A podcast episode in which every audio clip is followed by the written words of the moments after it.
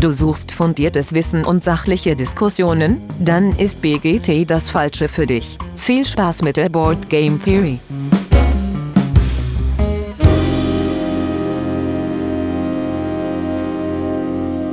Hallo alle miteinander da draußen an den Endgeräten. Schön, dass ihr wieder eingeschaltet habt. Willkommen hier bei der Board Game Theory. Heute mal wieder äh, mit einem Spiel, was wir besprechen wollen. Und das mache ich natürlich wie immer nicht alleine. Mit dabei ist zum einen Dennis. Hi Dennis. Servus. Da es sich ja um ein Wikinger-Spiel geht, ist natürlich auch der Alex dabei. Hi Alex. Ja, guten Morgen, guten Tag oder guten Abend. Wunderbar. Ähm, ja, aber bevor wir zum Spiel kommen, erst einmal die Feedback-Runde. Da haben wir zum einen vom Daniel äh, zum Thema TechTree äh, bekommen, dass äh, es Clash of Cultures da noch genannt werden sollte. Also er hat jetzt die Monumental Edition genannt. Ich weiß gar nicht, ähm, außer Plastik ohne Ende, äh, ob sich das groß von der anderen Version unterscheidet. Äh, preislich auch, glaube ich. Äh, aber sonst ähm, äh, habe ich das gar nicht jetzt nachrecherchiert. Aber das ist auf jeden Fall, habt ihr das schon gespielt, Clash of Cultures? Nee. Nee, äh, hattest du auf der Spiel, glaube ich, doch mit, äh, mit deinem Sohn gespielt, ne? Nee, wir hatten äh, nicht, äh, nicht Clash of Cultures gespielt. Wir hatten, wie hieß das? Schon wieder vergessen, wie das hieß. Monumental hieß es. So ein ah, Kickstarter. Ja. Äh, aber nicht Clash of Cultures. Das, okay. Das sieht auf jeden Fall ganz cool aus, die Clash of Cultures. Und Ornament Games. Ähm, die kennt der Alex, ne? Genau, die haben sich noch äh, mal, zwei Jungs aus Köln. Ja, genau. Die haben äh, was haben die gemacht? Das erste Spiel von denen ist die Baumeister vom Kölner ja, Dom. Ne? Baumeister von Köln. Die haben jetzt gerade den ähm, The Influencer. Äh, der Influencer kommt jetzt als nächstes raus und äh, ja, haben noch einiges in Planung. Sehr cool. An der Stelle auch schöne Grüße, ne? Warum mal sein. Genau, schön. Äh, Fleißige Hörer. Äh, genau, die haben sich auf jeden Fall zur Fix-Folge geäußert, fanden die Folge sehr schön, weil es da ein bisschen mehr in die Tiefe, in die fachliche Tiefe, klar, so als Spieleentwickler ist das natürlich dann spannend. Ähm, ja, hätte ihnen noch mehr in die Tiefe gehen können und wünschen sich gerne mehr davon. Müssen wir mal gucken. Äh, ja, also ich finde die Themen auch immer spannend. so, ja, mal schauen, was, was da noch so kommt. Äh, gut, dann war es das mit äh, Feedback und äh, Intro. Dann kommen wir zu, zur Frage der Woche. Und das ist äh, äh passend zum Thema äh, Wikinger. Welche Lieblings-Wikinger-Filme, Serien wir denn so haben? Dennis, du darfst anfangen. Ja, ich äh, nehme, äh, weil ich tatsächlich äh, nicht so tief im äh, Wikinger-Thema drinstecke, äh, nehme ich äh, das Offensichtlichste aus meiner Kindheit und zwar äh, Wiki und die starken Männer. Ähm, das äh, hat mich als Kind gut entertained. Ich fand, das äh, war sehr schön. Ich habe es jetzt länger nicht mehr geguckt, müsste es vielleicht noch mal gucken. Ähm, aber äh, das hat mich, äh, ja, das war einfach so eine Wohlfühlserie, die ich, äh, glaube ich, heute auch noch äh, ruhigen Gewissens empfehlen kann ja, glaube ich, kann man, kann man so sagen. Ne? So mit Kids. Auch die Neu, äh, Neuauflage der Serie äh, mit so animierten äh, Figürchen äh, ist auch, auch kommt, glaub, ist bei unseren Kids auch mal ganz gut angekommen. Bei ja. dir wahrscheinlich auch, Alexa. Ja, absolut. Natürlich. Äh, und Alex, jetzt aktuell natürlich auch. Ja, äh, mein, ähm, also äh, ich habe natürlich überlegt, ob ich Vikings nehme, die Serie, äh, aber um mal was anderes zu nehmen aus äh, der Nische, habe ich ähm, meinen Lieblings-Wikinger-Film, äh, das ist äh, Valhalla Rising. Ähm, ja, das ist so ein Film, ähm, ist ein, ein dänischer Film, britisch-dänischer Wikinger-Film. Und äh, ja, das verbindet so ein bisschen ähm, Kunstfilm, Arthouse, Art Theater Film mit brutalen Wikingern. Also es werden in diesem Film, ich glaube, drei Sätze gesprochen. Der Rest äh, sind äh, brutale Aufnahmen gepaart mit ewig langen Landschaftsaufnahmen. Und äh, ja, ich habe noch keinen einzigen anderen Wikinger-Film gesehen, der auf so eine ja, ungewöhnliche Art und Weise mich so gecatcht hat wie dieser Film. Also es, ähm, man muss ihn aushalten können, den Film. Das ist so das Erste. Ähm, okay. Aber ist ja oft bei diesen Kunstfilmen so ein bisschen der Fall. Und äh, ja, fand ich halt super spannend, ähm, diese Verbindung aus Wikinger, Gewalt und Kunstfilm. Ja, ja. Spannend. Sehr sehenswert. Cool, cool. Ja, ich, äh, ich bin auch nicht so der, der Riesen-Wikinger-Experte, aber äh, ich würde dann äh, Drachenzähmen leicht gemacht oder How to Train Your Dragon, ähm, ja, so ein Animationsfilm von DreamWorks äh, in etlichen Teilen, drei Teile mit äh, kleinen Filmen, mit Serien, links und rechts. Eine ganz tolle Geschichte irgendwie über Freundschaft, an sich selber glauben und irgendwie Vorurteile überwinden.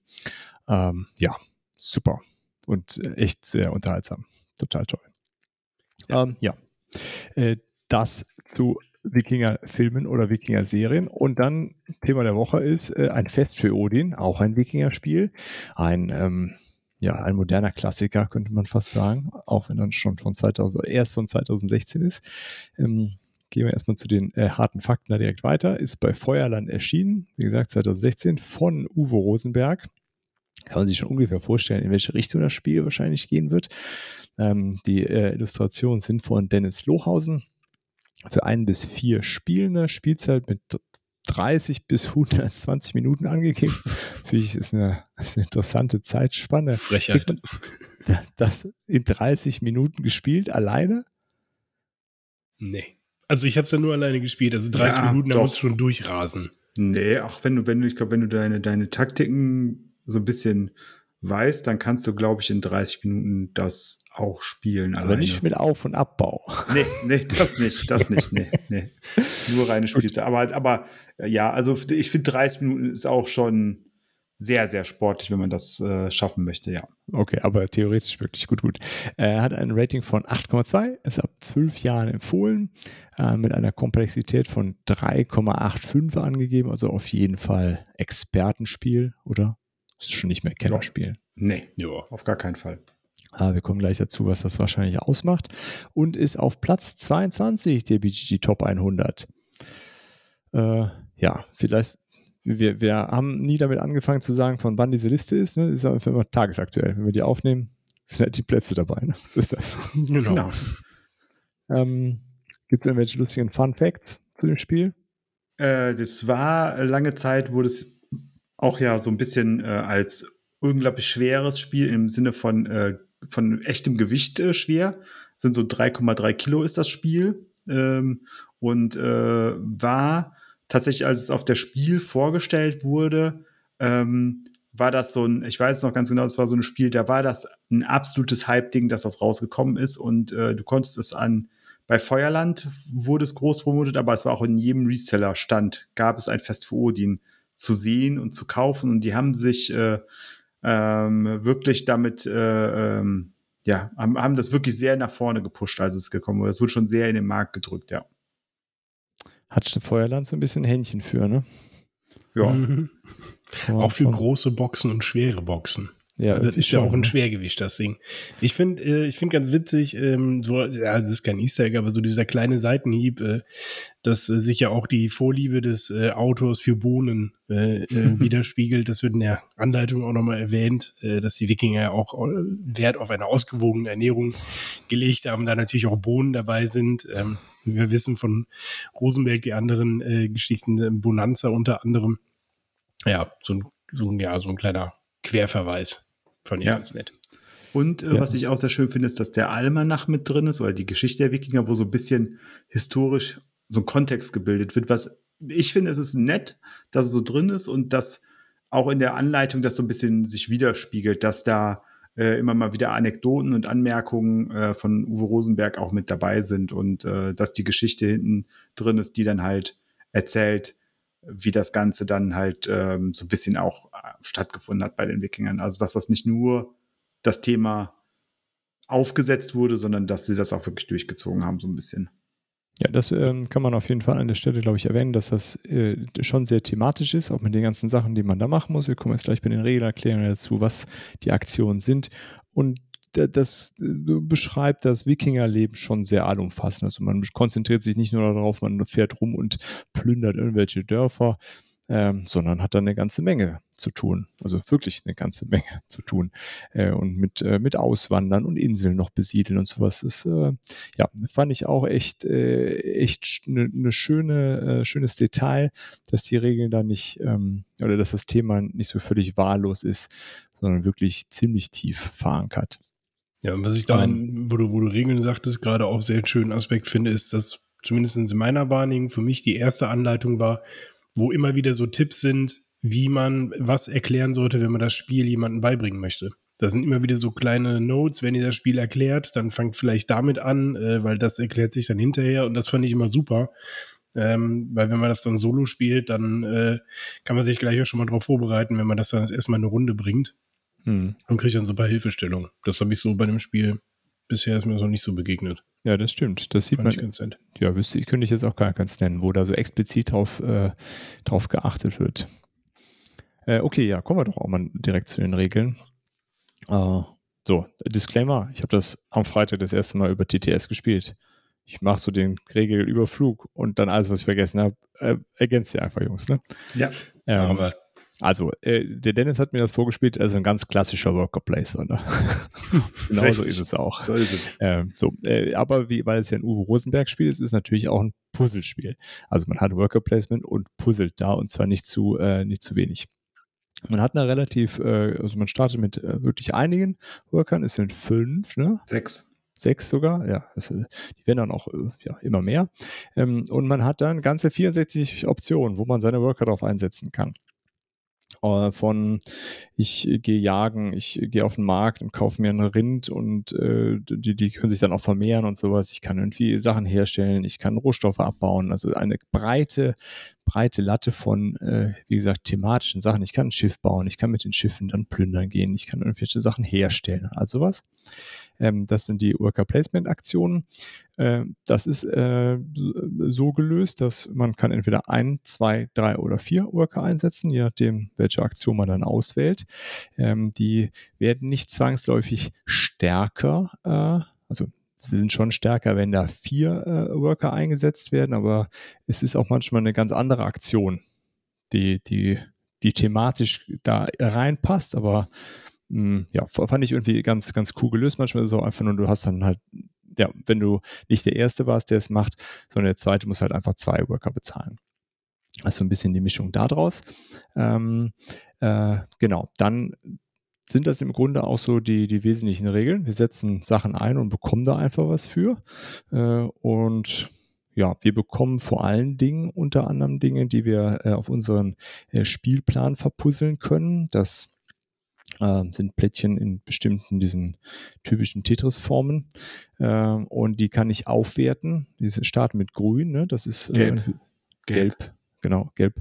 Äh, dann äh, werden die äh, rot, dann wird die, die gleiche Form wird dann grün ne? und dann am Ende blau. Äh, gelb und rot ist Nahrung, weil ich muss nämlich die Wikinger auch irgendwann ernähren, sonst verhungern die uns und machen Aufstand, dann gibt es Minuspunkte. Und die grünen und die äh, blauen Plättchen kann ich dann auf meinem Plan verpuzzeln. Da gibt es noch verschiedene andere äh, Plättchen, die ich dann darauf puzzeln kann. Ähm, ja, und ich kann halt nicht äh, zwei grüne nebeneinander legen. Deswegen ist es wichtig, auch diese blauen äh, zu bekommen. Ja, und das kann man einfach jederzeit machen. Also während man dann auf die Züge der anderen wartet, kann man da halt vor sich hin puzzeln in seiner Runde. Alle Plättchen, die da so rumliegen.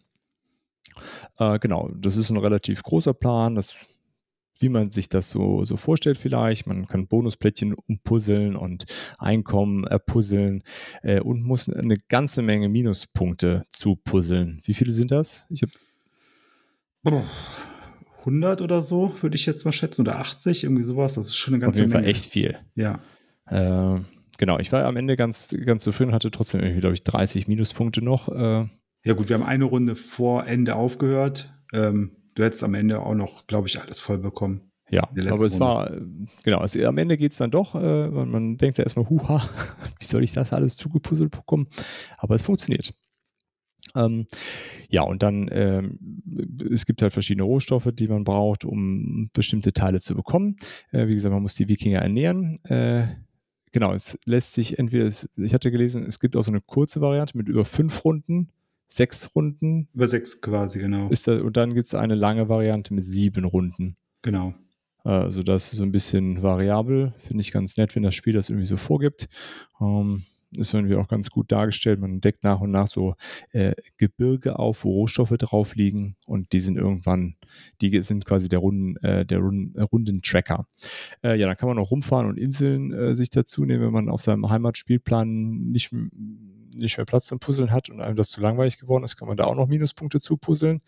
Äh, ja, und am Ende gewinnt der Spielende äh, mit den meisten Punkten. So, und das war es eigentlich ja schon, ne?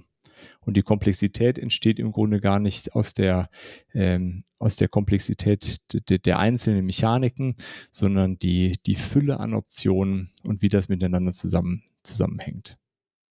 So, jetzt Ja. dürft ihr ergänzen. Ich fand das eigentlich schon ganz gut. Gut. Vielen Dank. Ja, so, das war's mit der Folge. Jetzt könnt ihr loslegen. Genau. Äh, nee, was, äh, äh, also genau, hast schon eigentlich das, das äh, allermeiste eigentlich schon drin. Natürlich gibt's da noch feinere Regeln und so weiter, aber im Grunde ist es genau das, ähm, du setzt Worker ein und äh, musst gegebenenfalls Ressourcen bezahlen, von denen man äh, in der Regel ja immer bei so einem Worker Placement zu wenig hat. Ähm, kleiner Fun Fact hier, ähm, man hat eigentlich bei ein Fest für Odin finde ich nie zu wenig Ressourcen zwingend. Vielleicht mal Holz oder Stein oder so, aber nicht so wie bei anderen Worker Placement. Also es ist schon ein, ähm, man hat schon eine große Ressourcenfülle. Einfach. Ja, doch, das, äh, das Gefühl hatte ich auch selbst so in meiner ersten Partie, auch mit dem Ernähren der Wikinger. Ähm, ja, da hatte ich das Gefühl, da hätte ich mich schon sehr schusselig anstellen müssen, um das nicht hinzukriegen. Ähm, also äh, an, an der Stelle auf jeden Fall recht belohnt vom Spielgefühl her, fand ich. Und man nimmt sich also durch die Fülle an Optionen, nimmt man sich auch nicht wirklich was weg. Äh, ich hatte jetzt nie das Gefühl, und das, wie gesagt, als Erstpartie ist das ja dann immer, übersieht man ja ohne Ende äh, Optionen, aber ich hatte immer das Gefühl, auch wenn ich das jetzt nicht schaffe, weil mir das einer wegnimmt, dann, dann mache ich halt was anderes. Reicht es auch irgendwie für. Das fand ich schon ganz, ganz angenehm. Also, ja, wie gesagt, sehr belohnt. Ja, zumal es ja sonst im, im allergrößten Notfall, wenn es einem die, die Taktik komplett äh, zerschießt und man hat Glück, gibt es ja noch diese äh, Aktion imitieren Geschichte, wo man dann die Aktion ja trotzdem nochmal machen kann. Genau, aber nur im Vier-Personen-Spiel. Genau. Aber dann, äh, dann gibt es äh, die Möglichkeit dazu. Äh, genau, ja, dann würde ich sagen, beginnen wir auch direkt die Lobhudeleien auf das Spiel. Also, was, was reizt euch an dem Spiel? Ja. Du hast ja lange damit äh, gezögert, ne, Alex? Fangen wir doch mal bei dir an, bis du das hast einziehen lassen, obwohl es ein Wikinger-Spiel ist. Ja, richtig. Das ist, äh, ich bin, also wer, wer, mich kennt, der weiß, ich bin ja so der absolute Eurogame-Liebhaber. Also so ja. mit Miniaturen und so kann ich überhaupt nichts anfangen und äh, ne, ganz furchtbar. Nee, also ich, ich bin wirklich ewig da drum rumgekommen, äh, weil ich hatte mir erstmal andere Wikinger-Spiele zugelegt, äh, die so ein bisschen mehr Fantasy-Thema waren und habe immer gedacht, boah, Worker Placement ist eigentlich geil, habe ich Bock drauf.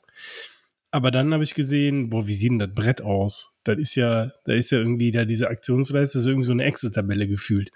Ne, was, was kann ich denn da alles machen? Und boah, das war mir irgendwie alles so anstrengend. Und dann irgendwann kam so der Punkt, da hatte ich mir noch mal ein Video angeguckt und dachte, boah, eigentlich, eigentlich ist der Reiz für mich, dieses Spiel einfach zu schaffen. Also wirklich zu sagen, so, es steht ja auch in der Anleitung drin. Ich habe es ja bisher solo gespielt und halt einmal mit, mit euch auf TTS, was ich dann kurzzeitig abbrechen musste. Aber äh, und für mich macht es diesen Reiz aus, wie halt so ein, wie halt so ein Sudoku, wo du halt dich hinsetzt und sagst, ich will das Ding jetzt schaffen. So, und, und in der Anleitung steht drin, wenn du 100 Punkte erreichst, dann bist du gut. So, erste Runde waren, glaube ich, 54 Punkte. zweite Runde habe ich gedacht, so jetzt strengt sich richtig an und jetzt habe ich auch schon ein bisschen mehr im Plan, waren 51 Punkte. Ne, aber hinten, dann habe ich die dritte Runde, war, war ich schon mal 62. Also, ne, und das ist irgendwie so dieses Ding, was mich auf einmal, ja, ich hatte einfach Bock drauf, dieses, wo auch immer alle sagen, boah, es ist voll das Monster und total komplex von den Möglichkeiten halt her und äh, einfach das zu schaffen. Das war am Ende irgendwie das Ausschlaggebende und halt, ich habe natürlich so meine, meine versteckte Mission, äh, irgendwann, äh, ja nicht alle, aber äh, sehr, sehr viele Spiele mit Wikinger-Thema in meiner Sammlung zu haben. Und äh, ja, da war das natürlich so eine große Lücke. Ja. Ähm, ja. Und dann gab es halt mal wieder so eine. Das Wort ist eine große Lücke. Eine absolut große Lücke, ja. Und dann gab es halt wieder irgendeine so Aktion, wo es dann irgendwie wieder günstiger war. Und dann habe ich gesagt, komm, jetzt oder nie. Und dann ist es eingezogen. Und von dem Tag an hatte ich auch einfach Bock und ich habe mich auch an dem Tag, als es angekommen ist, sofort hingesteckt, äh, hingesetzt, habe den ganzen äh, ganze Zeug ausgeplöppelt, über eine Dreiviertelstunde lang das Material da ausgepackt, äh, die Karten gesleeved und direkt äh, losgelegt am ersten Abend. Regeln gelesen und es ist wirklich so. Also Regeln lesen und anfangen kriegst du so in anderthalb Stunden locker hin. Cool. Also ne, einmal durchlesen, gucken, weil das ist wirklich nicht so komplex. Ja, ja das ist schön, ne? Für so ein Schwergewicht, dass, es, dass der voll. Einstieg dann so gelungen ist. Ja, das fand ich wirklich. Und dann, na, also auch dieses, was, was mir dann jetzt auch so, äh, es sind sogar Würfel dabei. Ich als Würfelfetischist habe sogar auch noch Würfel dabei und das bei einem Eurogame. ähm, da war ich eigentlich äh, sehr begeistert. Ja, sehr cool. Ja, guck mal, da, da weiß der jetzt endlich mal, warum der Dennis und ich äh, so gern Eurogames mögen. Ja, ja, ja. Ja, das ist, ich, ich habe ja, ich habe ja jetzt sogar auch mal Terraforming Mars gespielt, online. Ja. Ja, Ich, ich taste mich so langsam an die Eurogames ran und ich, äh, ich, ich befürchte, es macht mir auch Spaß. Ja, sehr gut. Willkommen auf der dunklen Seite. Ja, genau. Ich, ich bin, Wir ich haben bin nicht, Eurogames. ich bin Wir nicht haben gut Cookies. darin, aber es macht mir Spaß und es ist mir egal, dass ich nicht gewinne. Ja, man wird besser. Ja. Ja. Ja, das ist wirklich so mein, mein Ziel, irgendwie irgendwann mal da zu sitzen, zu sagen, boah, jetzt habe ich die 100 Punkte geschafft. So. Und dann denke ich aber auch, dann ist auch vorbei. Also zumindest im Solo. Nee. Ne? So, weil, Nee. weil, ich meine, wenn du noch einmal 150. weißt, wie es geht, theoretisch, also wenn, du, wenn du einmal weißt, wie es geht, dann kannst du jedes Mal genau das Gleiche machen. Nee, du fängst, du gehst weiter ins Optimieren. Das glaub mir mal, dass du bist weiter, Mhm. wirst weiter optimieren wollen. Du wirst dir denken, ah, Ja, da habe ich an dem, dem Moment vielleicht noch nicht das Beste. Es geht noch besser, es geht noch optimaler. Ähm, das kann, also kann sein, aber ich glaube nicht, dass du bei 100 Punkten aufhören wirst, weil 100 Punkte wirst du relativ zügig irgendwann erreichen. Danke. das ist wieder so die Ohrfeige. Nein, das ist, das ist, ich bin davon überzeugt, dass du die 100 Punkte zügig erreichen wirst. Also, Ja. das, äh, das glaube ich schon. Ähm, Ja, und als, als letztes, äh, Dennis, dann, kann, dann kannst du Ja, sofort, als, als letztes äh, muss ich halt einfach noch das Material nennen. Also äh, diese Holzmarker für Holz und äh, Stein und so, das ist irgendwie nett. Die Pappe ist aus einem guten Material. Das Inlay ist fantastisch, was direkt schon mit dabei ist. Ähm, klar hast du viele Teile, die immer noch lose rumfliegen. Es macht auch definitiv Sinn, sich dafür vielleicht noch mal ein, ein Inlay zu besorgen, dass man die Sachen auch gleich auf dem Tisch hat, äh, wie die, die Silbermünzen und sowas, dass man das nicht irgendwie erst noch auseinandersortieren muss, die es ja da auch in verschiedenen Verbunden gibt. Ähm, und die, die Holzmarker und Steinmarker und Erzmarker und sowas, ähm, das äh, ja, wird wahrscheinlich irgendwann kommen, dass ich mir da auch noch ein Inlay hole. Aber dieses für die, für die Ressourcen, dieses Inlay, was direkt mitgeliefert ist, diese zwei Plastikboxen da, das ist schon gut überlegt. Das macht auch Sinn, das Ganze auch schnell ähm, wieder loszulegen. Weil wenn ich mir vorstelle, dass man das jedes Mal wieder in einzelne Häufchen packen müsste, dann wird es ja wahnsinnig werden. ja, Ja, das kann ich ja mir gut vorstellen. Ja. Ja, das, das stimmt. Und es gibt ja, lass mich nicht lügen, fünf oder sechs verschiedene Formen. Mhm. Eins, Vier, zwei, acht. Es gibt acht Spalten. Acht Formen. Ja, acht Formen. Acht. Und dann jeweils zwei Plättchenfarben, weil die sind mal Vorder- und Rückseite. Also die, immer die eine Seite orange, die andere Seite ist rot und bei dem nächsten in der gleichen Form ist es grün, die eine Seite und blau, die andere Seite. Genau, es ist acht mal vier quasi, was du so nebeneinander legst. Also du hast ne, diese, diese zwei Schalen, in jeder, in jeder Tokenschale hast du vier mal vier Felder zum Reinlegen. Die legst du dann so nebeneinander, weil die unterschiedlichen Farben haben und alle würdest du nicht in ein Fach kriegen.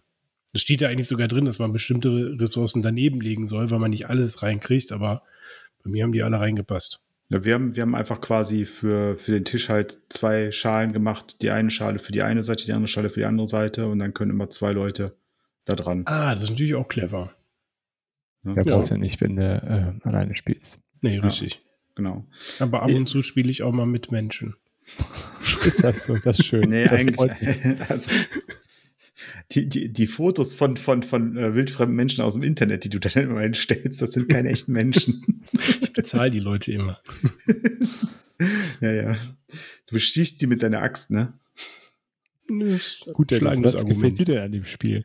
Ähm, ja, vieles von dem, was der äh, Alex gesagt hat, oder eigentlich alles, ähm, finde ich auch gut. Und darüber hinaus, was ich äh, dem Spiel sehr hoch anrechne, ist, dass es so viele Wege gibt, äh, gibt selber zu spielen. Also es gibt, finde ich, nicht den einen Königsweg, der immer gewinnt, aber es gibt viele Möglichkeiten, da zu agieren. Und das merkt man vor allen Dingen daran, dass ähm, meine Frau sehr oft einfach zum Beispiel plündern geht. Ich bin jemand, der es mag, ähm, sehr gerne ähm, möglichst diverse ähm, Ressourcen zu sammeln, um dann verschiedene Plättchen, Größen und so zu haben. Äh, und ähm, ja, auf der anderen Seite gibt es aber auch die Möglichkeit, äh, die Inseln mit dazu zu nehmen. Da kommen wir vielleicht auch später, bei einem späteren Segment nochmal drauf, wie es sich wirklich von den Inseln halte. Ähm, und äh, ja, und das mag ich sehr. Dazu dann halt dieses, dieser Puzzle-Effekt. den du gerade gesagt hast, der sorgt dafür, dass ich nicht so eine hohe Downtime habe einfach. Und das finde ich sehr, sehr angenehm, dass ich, wenn andere überlegen, ja, was mache ich denn? Und so gerade am gucken sind, vor allen Dingen, wenn eine Aktion, die man eigentlich fest eingeplant hatte, ähm, weg ist, dann gibt es schon mal Menschen, die dann anfangen zu überlegen, hm, was kann ich denn jetzt machen? Was ist denn jetzt der beste Move? Das stört aber nicht, weil ich einfach ja da sitzen kann und mir überlegen kann, na, ich habe jetzt dieses Plättchen und dieses, wenn ich das aufwerte, dann kann ich es hier hinlegen. Muss ich das überhaupt machen? Will ich das die Energie aufwenden, das aufzuwerten oder kann ich es nicht in grün einfach nutzen? Was nehme ich denn nachher, um meine Wikinger zu ernähren? Und äh, kann ich das vielleicht nächste Runde gebrauchen, noch ähm, das Essen, das ich jetzt nicht ausgebe, weil in der nächsten Runde sehe ich schon, weiß ich ja schon, dass die Ernte ausfällt, muss ich trotzdem meine Wikinger ernähren. Und das ist, ähm, finde ich, ein sehr gelungener Aspekt, der einfach das Spiel als ein sehr gutes Unterhaltungsmedium darstellt, wo ich aber trotzdem meinen Kopf so ein bisschen benutzen kann. Ja, ja, ja, das ist äh, äh, fasst es ganz gut zusammen, ne? so, dass man äh, da vor sich halt hinpuzzeln kann. Äh, hat, das hat mir auch sehr gut gefallen, dass ich da das recht frei machen kann. Äh, das ist so ein bisschen ungewöhnlich äh, irgendwie erstmal gewesen. Also erstens, ich hatte ja die Frage gestellt, wird das Essen schlecht? wird nicht schlecht zum Glück. Das heißt, man kann das einfach tatsächlich anhäufen, das Zeug. Ähm, genau, dass es keine äh, spezielle Aktion gibt, äh, die ich in meinem Zug machen muss, um zu puzzeln, sondern ich kann das ja die ganze Zeit machen. Und das finde ich äh, gegenüber anderen Puzzlespielen tatsächlich, wo man dann ähm, wenn ich jetzt zum Beispiel an Insel der Katzen denke, dann nehme ich das Puzzleteil und dann bin ich ja dran und puzzle das irgendwie und dann ist ja je nachdem auch davon noch was abhängig. Irgendwie müssen das alle mehr oder weniger mitbekommen, was ich da verpuzzle. Ähm, ganz cool, dass das quasi so äh, völlig asynchron passiert. es ist ja eigentlich auch egal, was, was ihr da auf euren Brettern puzzelt. Da gucke ich dann zwischendurch mal, wie ihr so steht. Da ergeben sich dann möglicherweise Dinge draus, die ich äh, kalkulieren muss, aber äh, ja, finde ich ganz, äh, ganz cool gelöst. Ja. Und ähm, dazu kommt dann noch, und das hast du gerade schon mal so angerissen, aber ich finde, es macht es schon, das muss man ein bisschen auch nochmal herausarbeiten, dieses dieses Allumfängliche des Wikingerlebens, was da abgebildet wird, mhm. oder das, was wir uns klischeehaft unter Wikingerleben vorstellen, weil letztendlich sind wir alle drei keine Historiker, die das wirklich bewerten können, wie akkurat das ist in den Themen, aber so stelle ich es mir halt einfach vor, weil es nicht nur das Brandschatzen ist, es ist nicht nur die Schafzucht oder was auch immer, sondern äh, man kann Walfang machen, man kann auswandern, man kann äh, England überfallen und äh, plündern, man kann jagen gehen, man kann auf dem Markt handeln, also thematisch gesehen, das macht man ja nicht wirklich, aber es gibt eine Aktion, die das darstellt. Man kann mit, ähm, mit Handelsschiffen in andere Städte fahren und da handeln. Und das sind Sachen, äh, die finde ich sehr gelungen und die erschließen sich mir auch direkt. Also das heißt, wenn ich auf Walfang gehen möchte, was eine Aktion ist, dann brauche ich vorher ein Schiff, mit dem ich Walfang betreiben kann. Und das ist aber nicht dasselbe Schiff, mit dem ich äh, in den Handel gehe, weil das ist ja für viel kürzere Strecken gedacht und muss immer mehr Platz für den Wal bieten und so weiter. Und das äh, Handelsschiff ist halt eins, was weiter wegfahren muss und dementsprechend auch anders aussieht. Das ist nicht dasselbe Schiff. Und wenn ich angreifen möchte, dann habe ich noch mal ein anderes Schiff. Und das ist stimmig, weil es ja auch so sein muss, das erschließt sich einem. Also mit einem Walfangboot würde ich jetzt nicht unbedingt in, in, in London einfallen und versuchen, die Engländer zu brandschatzen. Das ist vielleicht jetzt nicht die beste Idee. Und das ist halt sehr stimmig und dass auch diese Walfangboote zum Beispiel dazu nicht geeignet sind, auszuwandern und ähm, über weite Strecken zu fahren. So, das heißt, die kann ich dafür einfach nicht benutzen. Deswegen haben die auch eine andere Form. Das funktioniert halt einfach nicht.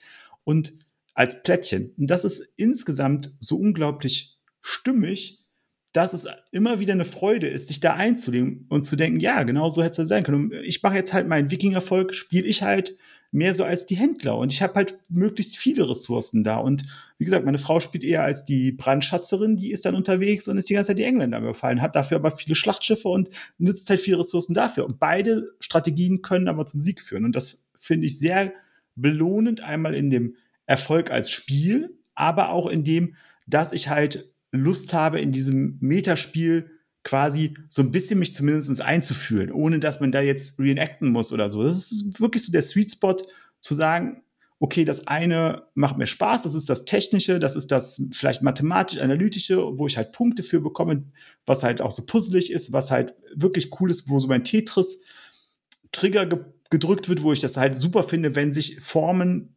auflösen und da nicht so ein Chaos entsteht, sondern so eine Ordnung drin ist. Und auf der anderen Seite zu entscheiden, nee, mein Wikinger-Volk ist halt eher so die Händler. Und das macht mir einfach gerade Freude. Und beim nächsten Mal spiele ich vielleicht mehr so auf der, auf der Schlachtschiffseite. Dann macht mir das gerade Freude.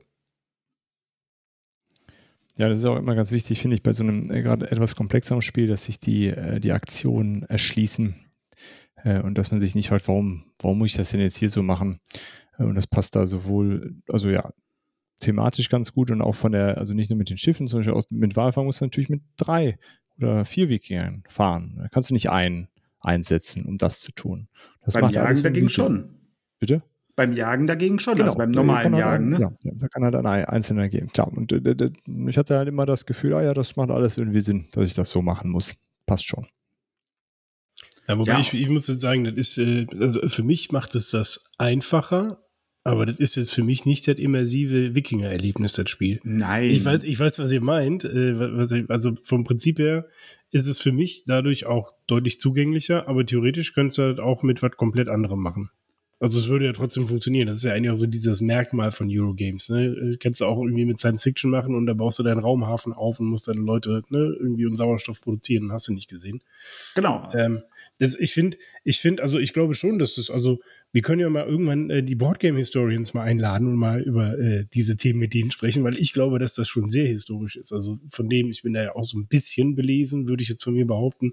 Und eigentlich spiegelt das schon ganz gut da, wie es eigentlich auch war. Also dass eben nicht wie in Hollywood, die jede Woche mit 300 äh, Drachenbooten nach England gefahren sind und die da abgeschlachtet haben, ne, sondern die Hauptaktion äh, der Wikinger war genau wie bei den meisten anderen auch, die Leute versorgen, anbauen, äh, äh, Handwerk betreiben und äh, versuchen irgendwie neue Regionen zu erkunden. Und wenn da zufällig so ein Engländer auf der Insel sitzt, dann erkundet man halt und erkundet halt weg, was da halt vorher ist. Ne?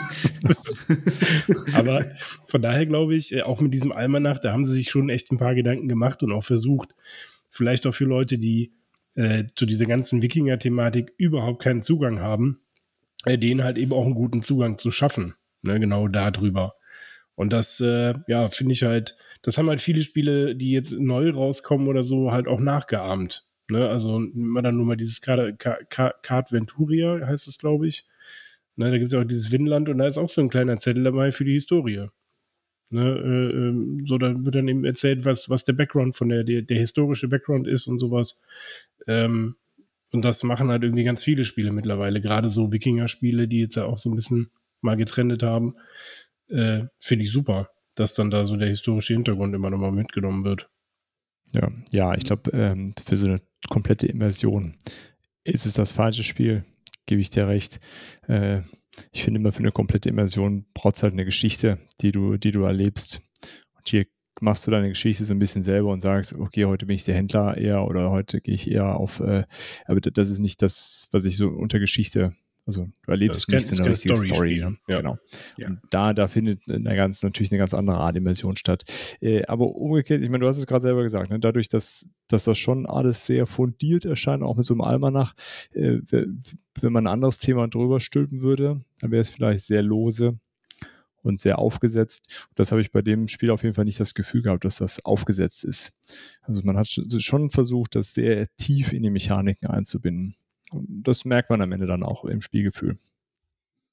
Ja, also ich stimme euch dazu, dass ich meinte jetzt auch nicht, dass ich mich da vollkommen als Wikinger fühlen kann. Äh, das darum ging es aber für, so, für so ein Eurogame, das theoretisch auch einfach diese übergestülpte und äh, abstrakte Welt haben könnte, da funktioniert es halt echt super und äh, ähm, ja, wie Dirk auch schon gesagt hat, ne, es ist ein billiges Beispiel eigentlich, aber das ist halt schon logisch, dass du nicht alleine los kannst, sondern mit drei oder vier Wikingern hin musst.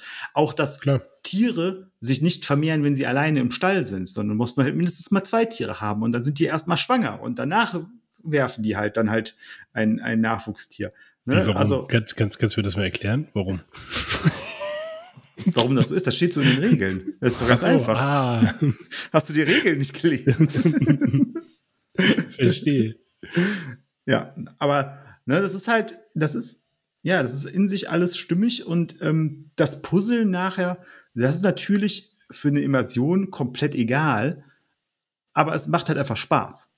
Ne, es stört nicht, sondern es macht halt einfach Spaß. Du hättest es wahrscheinlich auch weglassen können. Du hättest einfach sagen können, okay, sammel halt so viele von den guten Ressourcen, wie es gibt. Und am Ende wird halt geguckt, wer, wer wie viele Ressourcen hat. Das hätte auch funktioniert in irgendeiner Art und Weise.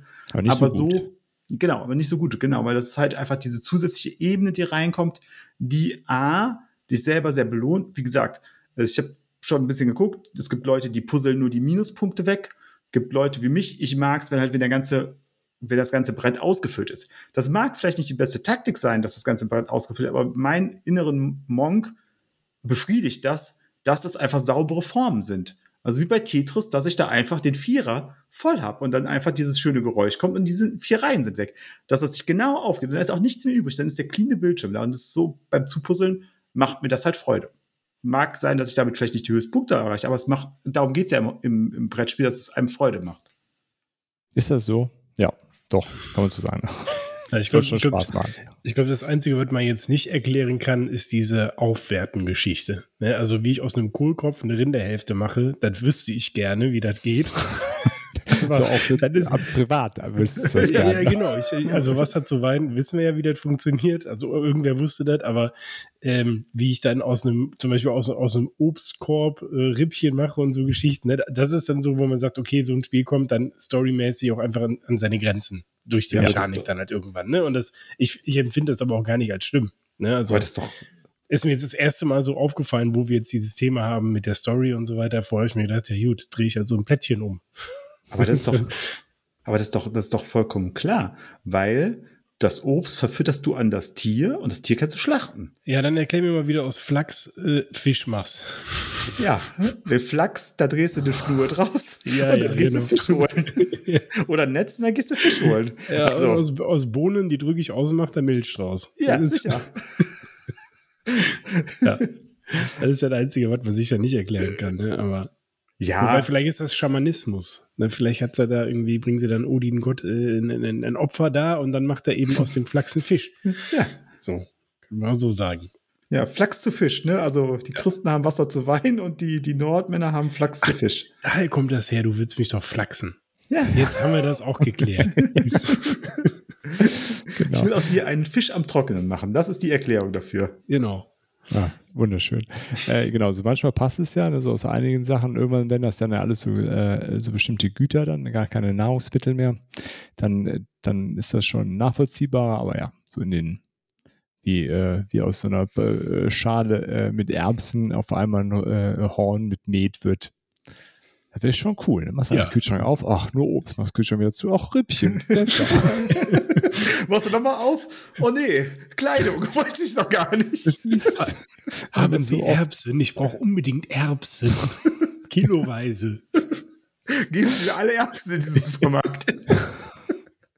Das haben Sie vor. Ganz große Dinge. Ich stelle Kleidung her. Richtig. Ähm, ja, wie ist das ja mit der, der Spieleinteraktion? Hält sich in Grenzen, oder? Kann man das, ja. kann man das so sagen? Ich habe da, ich hab da schon im Vorgespräch zu Dennis gesagt, also ich habe 64 Optionen pro Spielzug. Wenn ich mich jetzt noch darauf konzentrieren muss, was mein Gegner macht, dann ist mein Speicher da oben irgendwann voll.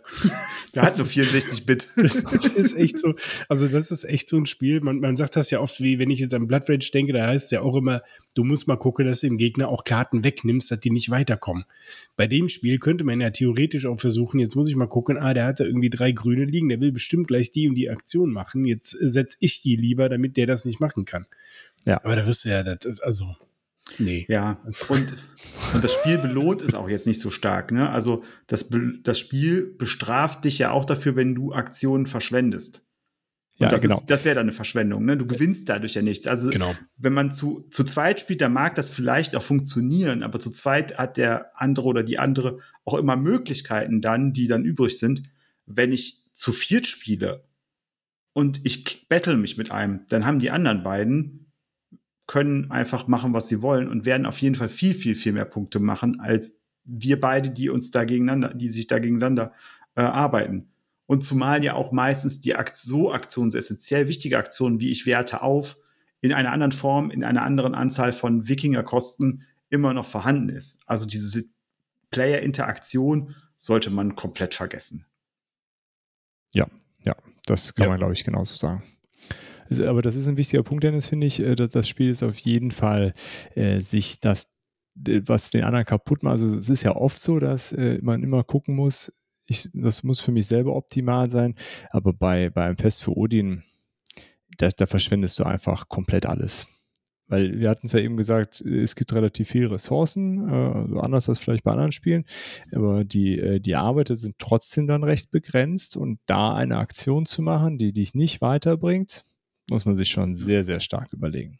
Und selbst wenn man als vierte vierter Spieler dran ist in einer Runde und sich überlegt, ich würde aber unglaublich gerne ein Schiff bauen. Es gibt aber nur drei Schiffe, die du bauen kannst, theoretisch für eine normale Aktion.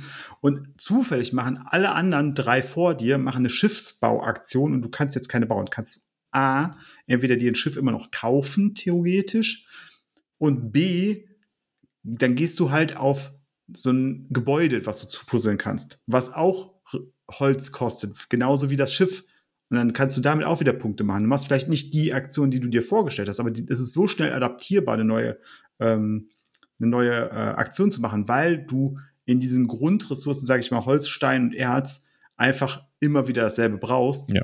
Deswegen, äh, ja, geht es darum zu gucken, okay, ich bin jetzt gerade dran und ich habe vielleicht eine grundsätzliche Strategie, aber was ist jetzt gerade das Optimum, was ich machen kann und nicht, was kann ich tun, um jemand anders zu blockieren.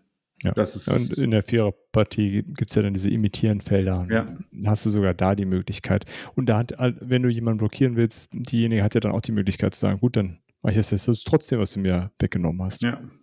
Ja, es ist, weiß nicht, vielleicht äh, könnt ihr ja mal schreiben, ob ihr das auf einem, einem Level spielt, wo, wo man dann da irgendwie zehn Züge im Voraus plant und den äh, Leuten das aktiv äh, da, da, in die Parade fährt, ähm, stelle ich mir auf jeden Fall, ja, wie ihr auch schon gesagt habt, recht, recht anstrengend und wenig zielführend vor. Definitiv. Aber dafür hat man dann ein bisschen Zeit beim Puzzeln zu quatschen. Das ist auch okay. Ja, das war eigentlich das, wo ich am Anfang gedacht habe, Boah, ich glaube, das könnte echt äh, ein, ein, Nachteil von dem Spiel werden, die Downtime. Wenn du da so einen dabei hast, der bei 64 Möglichkeiten, ich sag mal, lange überlegt, dann hast du halt schon irgendwie mal, aber, aber eigentlich, wo wir das jetzt gespielt hatten am Tisch, hatte ich eigentlich, also äh, digital hatte ich eigentlich eher das Gefühl, oh scheiße, ich bin ja gleich schon wieder dran. Was mache ich denn jetzt?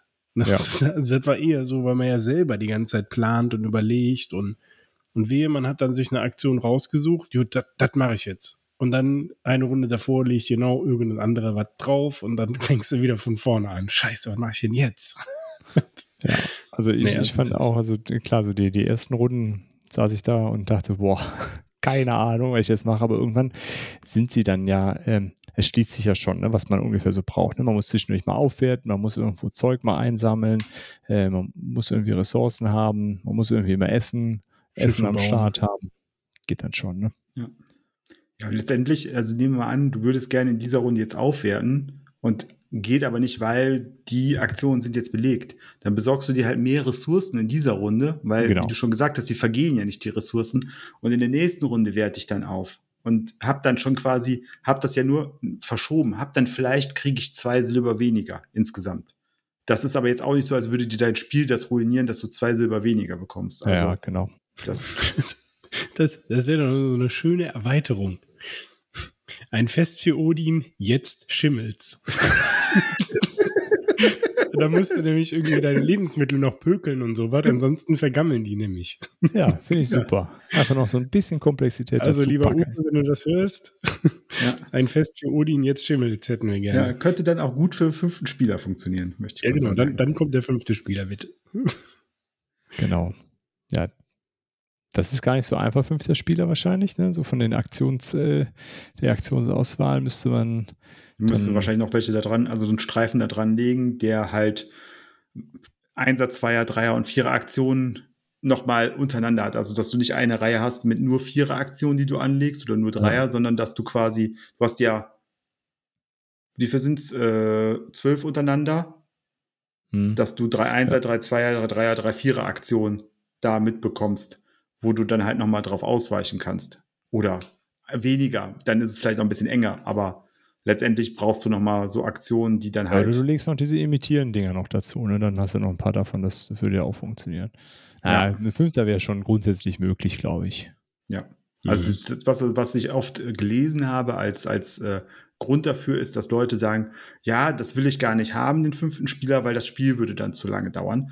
Und mit vier Spielenden ist ein Fest für Odin, würde ich sagen, drei Stunden spielst du damit da dran. Das ist schon so ein, finde ich, reeller, reeller Zeitrahmen für vier Spielende, wenn du äh, jetzt nicht jede Woche das spielst und jeder in- und auswendig das Spiel kennt. Ähm, ja. Und dann mhm. fünfter Spielender würde dann wahrscheinlich das auch noch mal nicht einfach um ein Viertel der Zeit verlängern auf die fünften Spieler zu, sondern es wird schon noch mal mehr werden und es wären vielleicht dann vier Stunden, die du spielst.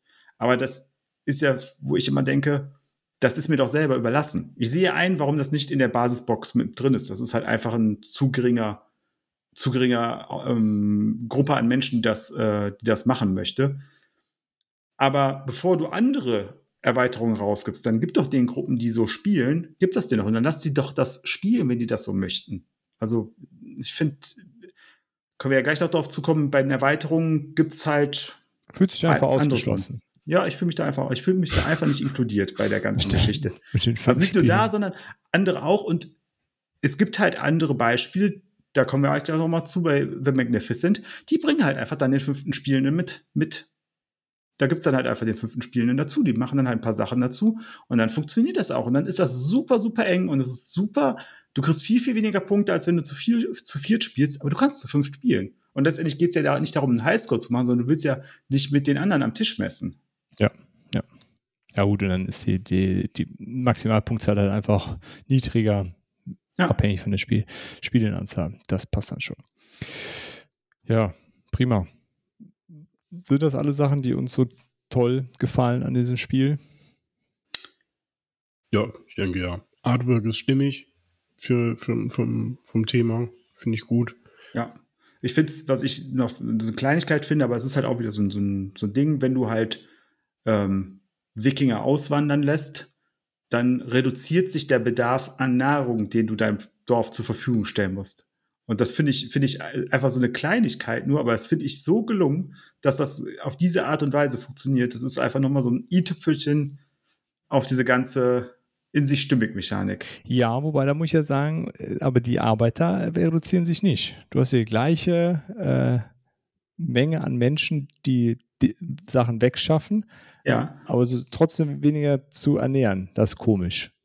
Ja, das könnte man vielleicht, das wäre vielleicht auch eine Idee, das müsste man vielleicht mal ausprobieren, wenn man dann auswandert, da dass man mitfahren. dann einen, einen mitfahren lässt. Den muss man da draufstellen. Ja. Das wäre nochmal eine Idee vielleicht. Aber einer alleine kann kein Drachenboot fahren. Da brauchst du mindestens nee, der nimmt doch, sieben. Der, der, nimmt, der, der, nimmt, der nimmt dann, der nimmt dann, äh, der nimmt dann Frauen und Kinder mit. Die da sowieso nicht Die drin. können aber nicht rudern, Dennis.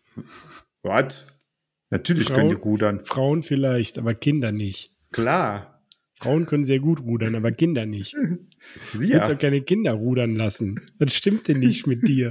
Ich habe keine eigenen, ist mir egal, was die machen müssen. Ja, okay, sieben ist ja, natürlich dann schon hart. Das, äh, das ne? wäre, naja, du brauchst einen Steuermann und mindestens drei auf jeder Seite, wenn du irgendwie auch mal vorankommen willst. Ja, das ist, das ist schon so ein Minimum gesetzt. Also jeder, der schon mal so ein Ding gerudert hat, weiß, mit drei Leuten auf jeder Seite, das ist schon äh, ordentlich. Also richtig schnell kommt er nicht voran. Nein. Aber ich stelle mir mit einem England ist es ein langer Weg.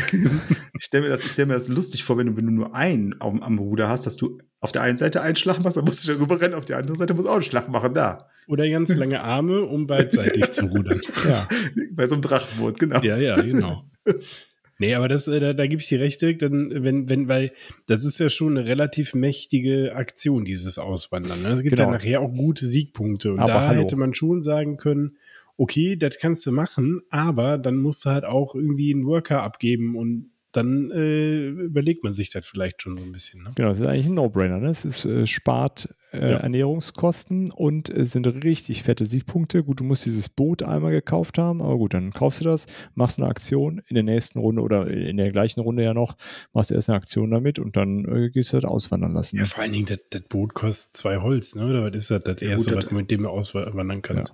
Ja. Das, gut, ja das, Aus, das Auswandern kostet ja auch nochmal das Silber an Anzahl der Runde, wo man sich gerade ja, auffällt. Gut, dann machst du ja in Runde 2, kannst du theoretisch schon auswandern. Holst du in ja, Runde 1 ein, ein, Boot und wanderst in Runde 2 aus.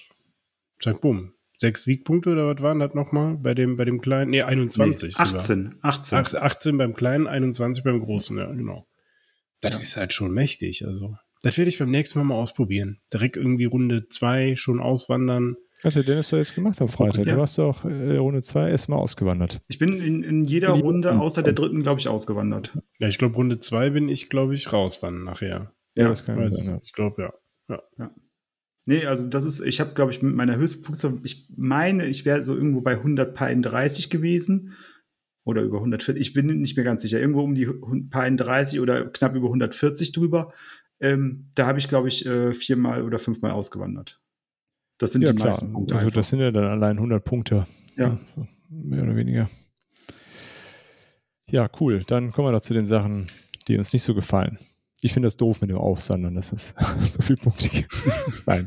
Ähm, Ja, das, das ist schon, das ist schon eigentlich, wenn du das nicht, wenn du nicht mindestens, also du kannst vielleicht einmal weniger auswandern als der, derjenige, der am meisten ausgewandert ist. Aber genau das ist es schon einfach. Wenn jemand viermal auswandert und du wanderst einmal aus, dann gewinnst du nicht. Nee, nee, du musst auswandern, um da vorne mit dabei zu sein bei den Punkten. Das auf jeden Ja. Fall. Das ist unser, unser Strategietipp der Woche bei Fest für Odin. Du musst auswandern. Ja. Stillstand gibt nicht. Ja. Und Muss äh, raus. ja, ich mache jetzt vielleicht ein Fass auf, aber ich muss sagen, die Inseln, die man sich holen kann, geben mir gar nichts außer Schmerzen. Spielgedankliche Schmerzen. Ähm, ich habe mir auch ganz viele Bilder dazu angeguckt. Ähm, die Leute, die die Inseln haben, haben in der Regel nicht so viele Punkte, weil auf so einer Insel kriegst du vielleicht 16 Punkte.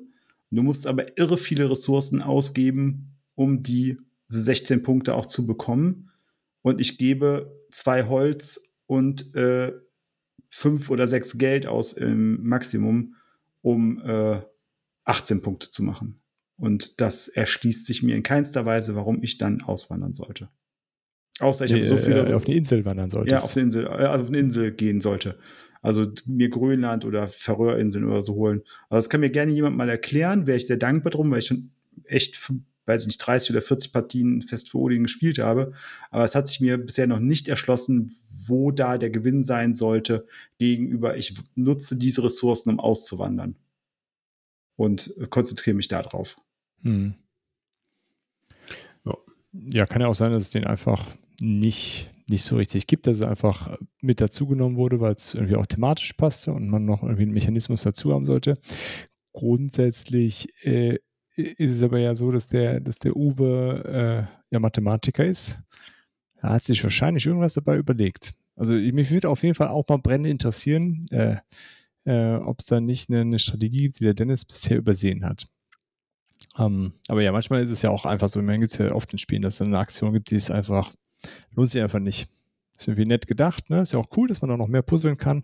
Ähm, aber ja, ist, ist dann einfach nicht so effektiv wie die anderen. Und äh, es ist ja trotzdem äh, ganz cool, dass es nicht so ist, äh, man so, muss zwar auswandern, aber es ist, äh, man muss ja auch ganz viele andere Sachen machen. Nur auswandern geht halt irgendwie auch nicht. Ne? Ja, das stimmt. Ähm, daher, ja. Ja, das wäre auf jeden Fall mal spannend, äh, wie, wie sich das mit den Inseln bei euch so verhält. Ähm, dann frage ich mal, also mache ich einfach mal weiter, weil äh, was ich nicht so schön finde, diese Minuspunkte. Ich finde, äh, du startest mit diesem Brett mit Minuspunkten und die müssen alle zugepuzzelt werden. Das bereitet mir irgendwie Unbehagen. Ich möchte keine Minuspunkte haben. Ich möchte einfach Punkte bekommen. Wie Ähm, spielst du denn in Arche Nova? Ja, das Gar habe nicht. ich, das habe ich, Moment, ja, das habe ich in der, äh, äh, im Vorfeld auch überlegt, ähm, weil da ist es ja auch, äh, dass es Minuspunkte geben kann. Ähm, aber äh, vom Gefühl her ist das da anders, weil der gegen die ja, da bewegen sich die Marker ja aufeinander zu. Da sind die Minuspunkte ja gar nicht so richtig ersichtlich. Äh, das sieht man dann am Ende, gibt es ein böses Erwachen. Ähm, aber dieses, ich, ich stehe da und habe irgendwie, keine Ahnung, 80 Minuspunkte, wie viel es denn da sein mögen. Aber die muss ich ja alle wegkriegen. Ähm, ja, aber das ist vielleicht auch einfach so ein persönliches Ding. Ne, ist schon eine Art von Druck, da stimme ich dir vollkommen zu. Wenn man das so sieht, dann ist es schon, eine, und vielleicht ist das auch das Ding, warum ich bei den Inseln auch so zögerlich bin, weil ich kaufe mir ja noch mehr Minuspunkte damit ein. Ja. Ja. Also ich kann das schon nachvollziehen, was du da sagst. Und das, ist- also ich finde auch schon, dass eine Art von Druck schon ist, ein bisschen, so psychologisch. Ja, genau, äh, fand ich auch so und ähm, es ist ja, ich weiß auch gar nicht, ähm, ja, ob es nicht auch anders geht, dass man, also sorgt ja dafür, dass du musst dieses Puzzle machen, dann, weil du nämlich jetzt sagst, du wanderst dauernd nur aus und gehst nur darauf, dann kriegst du halt diese ganzen Minuspunkte. Gleichzeitig solltest du natürlich auch puzzeln, um irgendwie Einkommen zu generieren. Ähm, ja, ob man das nicht anders hinkriegt mit so einem positiven Effekt. Naja, und thematisch ja, erschließt es mir auch nicht, warum da Minuspunkte sind. Ja, theoretisch, es wäre dasselbe, aber theoretisch hätte man auch sagen können, okay, am Ende wird gewertet, wie viele Punkte du hast. Das kriegst du an Silber. Dann sind Silber ist deine, deine Punkte. Und die offenen Stellen, die du im Plan hast, die musst du dann noch zu, mit Silber zu, zu decken. Dann hat man ja. dasselbe. Das ist im Prinzip derselbe, nur man hat halt diese Minuspunkte nicht aufgedruckt. Ja, genau. Das wäre so eine ganz einfache Sache dann. Ist auf jeden Fall was, was mir so meine, nach meiner ersten Partie ähm, nicht so super gefallen hat. Ansonsten, mhm. so mein erster Eindruck war, ja, ist auf jeden Fall ein, äh, ein nettes Spiel, äh, wobei man dazu sagen muss, das hatten wir ja dann auch in, in der Nachbesprechung vom Spiel gesagt, wir haben es ja per TTS gespielt und das fand ich unglaublich anstrengend, das äh, auf dem Tabletop-Simulator zu spielen. Und es ist ja nicht so, dass ich nicht äh, reichlich Spiele auf dem Tabletop-Simulator spiele. Ne? Also ich spiele stundenlang Twilight Imperium darüber, aber äh, ein Fest für Odin fand ich, äh, das hat das hat keinen Spaß gemacht, diese Dinger dann da raussuchen und dann muss ich das da puzzeln und dann sehe ich überhaupt nicht, was sonst noch passiert und man ist nur so am Rumscrollen. Ähm, das ist ein Spiel gefühlt, das will ich am, am Tisch spielen oder so eine, so eine Boardgame Arena Version, wobei ich die habe ich jetzt noch nicht gespielt, aber da könnte ich mir vorstellen, wenn dann da ganz viel weggeskriptet äh, ist, dann passt das, aber auf dem TTS fand ich das sehr holprig. Ja, fand ich auch. Ja, was jetzt für mich nicht ganz so negativ ist, aber was man schon anbringen müsste, auch als vielleicht negativ, das ist schon klassisch in seiner ganzen Anmutung. Das ist jetzt kein modernes Worker Placement, wie man sie vielleicht kennt. Sowohl was das Artwork angeht, ist das näher an Carcassonne und Siedler dran, wie jetzt an Wasserkraft zum Beispiel. Ähm, das ist schon so eine klassische Art, wie Brettspiele designt werden.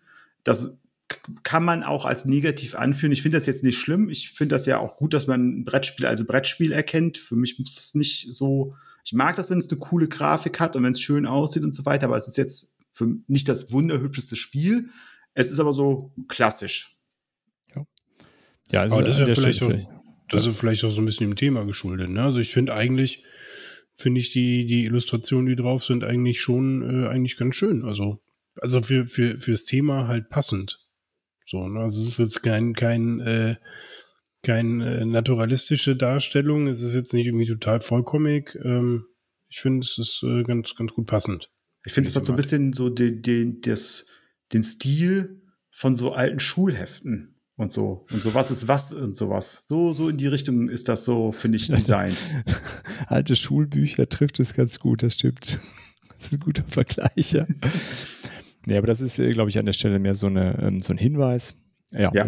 ja, es ist einfach ein klassisches Brettspiel, sowohl von der Optik.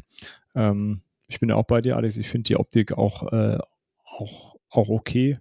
Ähm, halt, genau, ich mein, Dennis Lohausen hat halt seinen Stil und den kennt man auch aus vielen Spielen. Und dafür kommt man auch immer ein bisschen mit nach Hause, finde ich, ne, wenn man so ein äh, ja. Dennis Lohausen illustriertes Spiel auf dem Tisch genau. hat. Auf der anderen Seite, und das haben wir gerade noch ein bisschen vergessen, ähm, da jetzt anschließend, was dieser Stil nämlich macht, das kauft man mit diesem vielleicht nicht ganz so äh, genialen oder dass man sich die Finger danach leckt oder so Stil. Was man damit auch mit einkauft, ist, dass das Spiel unglaublich gut lesbar ist. Die Ikonografie ist vom Feinsten, weil alles, was ich wissen muss, steht auf dem Spiel mit drauf in irgendeiner Art und Weise. Und ich kann im Prinzip die Regeln vergessen und gucke mir das Brett wieder an und ich sehe alle Regeln sofort wieder. Das ist alles da drauf und ich muss nicht äh, hundertmal die, das äh, Regelwerk in die Hand nehmen, um nochmal Referenzen zu prüfen oder so. Wie war wir jetzt das? Was bedeutet dieses Symbol? Was heißt dieses? Sondern es ist alles, finde ich, sehr ersichtlich. Ja, das stimmt. Haben wir eben vergessen bei den Punkten, die, die uns gut gefallen. Ikonografie ist auf jeden Fall äh, sehr sehr gut umgesetzt, würde ich auch sagen. Ja, Ein, ein Kritikpunkt, den ich noch üben muss, ähm, den übe ich jetzt mal stellvertretend für Simon. Ähm, es ist mir ein Rätsel, warum man bei so einer Riesenpackung denn so kleine Karten macht. Warum können die Karten nicht einfach normal groß sein? Du brauchst wieder diese Mini-Sleeves, du brauchst die Mini-Karten. Wenn du irgendwie zehn Karten auf der Hand hast, hast du diese Mini-Dinger da. Äh, ich meine, mich stört das nicht großartig, weil mir gefällt das bei Blood Rage auch. Und bei Blood Rage hat es auch einfach den Hintergrund, dann wäre das Board halt riesig. Aber das hast du ja bei dem Spiel nicht, wo du die irgendwo draufpacken musst. Also von daher hätten die ruhig schon gerne auch normal groß sein dürfen. Und nicht naja, aber du musst sie schon ausspielen und vor dich hinlegen. Und das ist schon auch eine Menge. Ja, Terraforming Mars. Ja aber, ja, aber Moment, bei, Moment, Moment. Bei Terraforming Mars habe ich aber nicht das Brett plus Zusatzbretter plus Karten plus. Ja, aber, aber das finde ich, also wie, also du hast am Ende hast du vielleicht sieben, acht Karten da liegen und die dir ja auch übereinander legen kannst, wenn sie keinen dauerhaften Effekt haben, wenn es nur um die Siegpunkte geht. Also das finde ich, geht jetzt schon, also das äh, ist für mich jetzt nicht unbedingt so ein Faktor. Also ja. ich habe das ja hier auf meinem kleinen Schreibtisch gespielt. Das ging super, also hätte ich auch für große Karten noch Platz gehabt. Auf dem ja. Tabletop-Simulator. Nein, nein, hier. In echt. In echt. Ja, also die Karten, die ausgespielt werden, halten sich auf jeden Fall im, in Grenzen. Ja. Äh, und äh, also die dann auch da liegen müssen. Es werden natürlich noch ein paar mehr Karten ausgespielt, aber die werden ja immer abgeworfen direkt. Ja, das stimmt. Hätten auch große Karten sein können. Ja, ansonsten, ich meine, ich habe jetzt äh, vier nee, drei, nee, vier Partien solo gespielt, eine Partie jetzt mit euch äh, so halb. Von daher kann ich jetzt noch nicht so viel Kritik loswerden. Also ich finde es halt erstmal, für mich ist es immer noch ein großes äh, ähm, Mysterium und ein großes Rätselspiel und ich äh, habe halt Bock drauf, äh, den perfekten Weg rauszufinden, das Ding zu machen. Und äh, ja, ich finde es ein rundum gelungenes Spiel, auf jeden Fall. Ja, cool. Ja. Äh, eine Frage, Dennis, äh, oder äh, auch Alex, äh, wie, wie sind die Spielerfarben in echt? Was die ist blau, äh, rot, gelb und schwarz. Schwarz, ja. Also beim TTS waren nämlich zwei Farben nicht so deutlich zu unterscheiden, oder das liegt dann ja daran, welche Farben man sich da als Spieler aussucht. Ne? Ja, also in also echt sind die alle gut zu unterscheiden, und, ja. Und ja. leider, leider habe ich gerade einfach nur den Fehler gemacht, weil ich nach der Norweger Erweiterung noch mal googeln wollte. habe Udin-Erweiterung eingekommen und der zweite Post war ein Etsy Meeple-Sticker dann sind das alles kleine Wikinger-Menschen. Das werde ich mir dann wohl kaufen müssen. Schade. ja, also ich, ich muss sagen, wenn, äh, wenn jemand äh, eine, eine Rot-Grün-Schwäche hat, das ist auf jeden Fall mit abgedeckt, aber ähm, man hätte schon auch noch vielleicht, wenn dieses Thema äh, Farb, ähm, Farbschwäche, äh, äh, Sehschwäche, hätte man vielleicht noch ein bisschen besser herausarbeiten können, aber im Prinzip ja. Äh, von dem, was ich so mitbekommen habe, ich bin nicht selber betroffen, das müssen dann Betroffene vielleicht nochmal mich korrigieren, ist es schon, unterstützt das schon gut. Da gibt es andere Spiele, die da deutlich schwieriger, glaube ich, sind. Ja. Also jetzt auf dem CTS ist es mir auf jeden Fall schwer gefallen, manchmal die, äh, diese äh, Unterschiede bei den Plättchen dann zu erkennen wo, wobei das dann irgendwann ja klar ist, ne, dass auf den gelben, orangen oder was auch immer Plättchen ist halt ja Essen drauf und das ist ja dann auf den grünen nicht mehr drauf.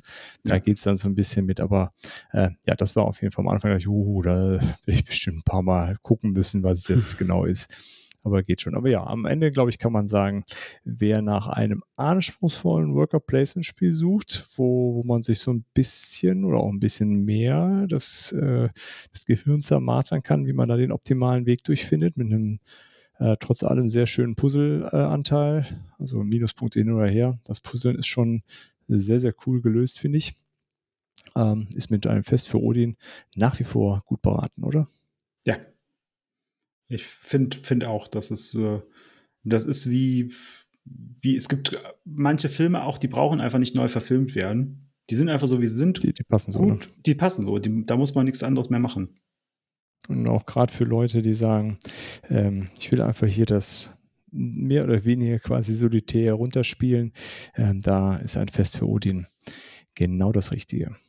Der Konfliktanteil ist sehr, sehr gering. Und ähm, das, äh, Alex, du hast es ja auch schon gerade angedeutet, der Solo-Modus, den finde ich so gelungen, weil er so unglaublich leicht ist, dass es äh, fantastisch ist. Du nimmst dir zwei Farben und äh, du lässt einfach deine Wikinger eine Runde lang stehen und spielst eine Runde in Gelb und eine Runde in Blau.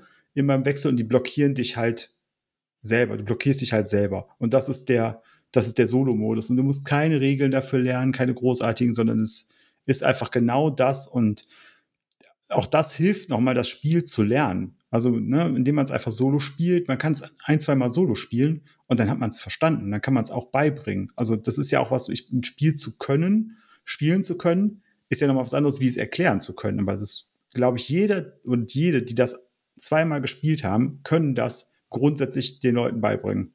Ja.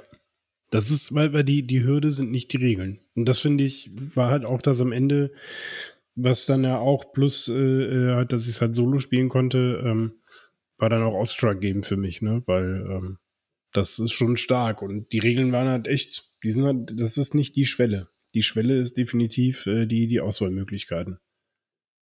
Das muss man ja auch mal sagen. Das ist immer cool, wenn das Spiel nicht durch die, äh, durch die Regeln schwierig wird, sondern durch die Mechanik und durch die Auswahlmöglichkeiten. Das ist schon, schon gut. Okay, dann wir hatten es eben ja schon mal gesagt, die Norweger Erweiterung, die dann jetzt zu äh, Meeple-Stickern geworden ist. Bei dir, was gibt es denn äh, an Erweiterungen? Soweit ich das gesehen habe, gibt es eine Reihe von Mini-Erweiterungen, die hier und da mal erschienen sind.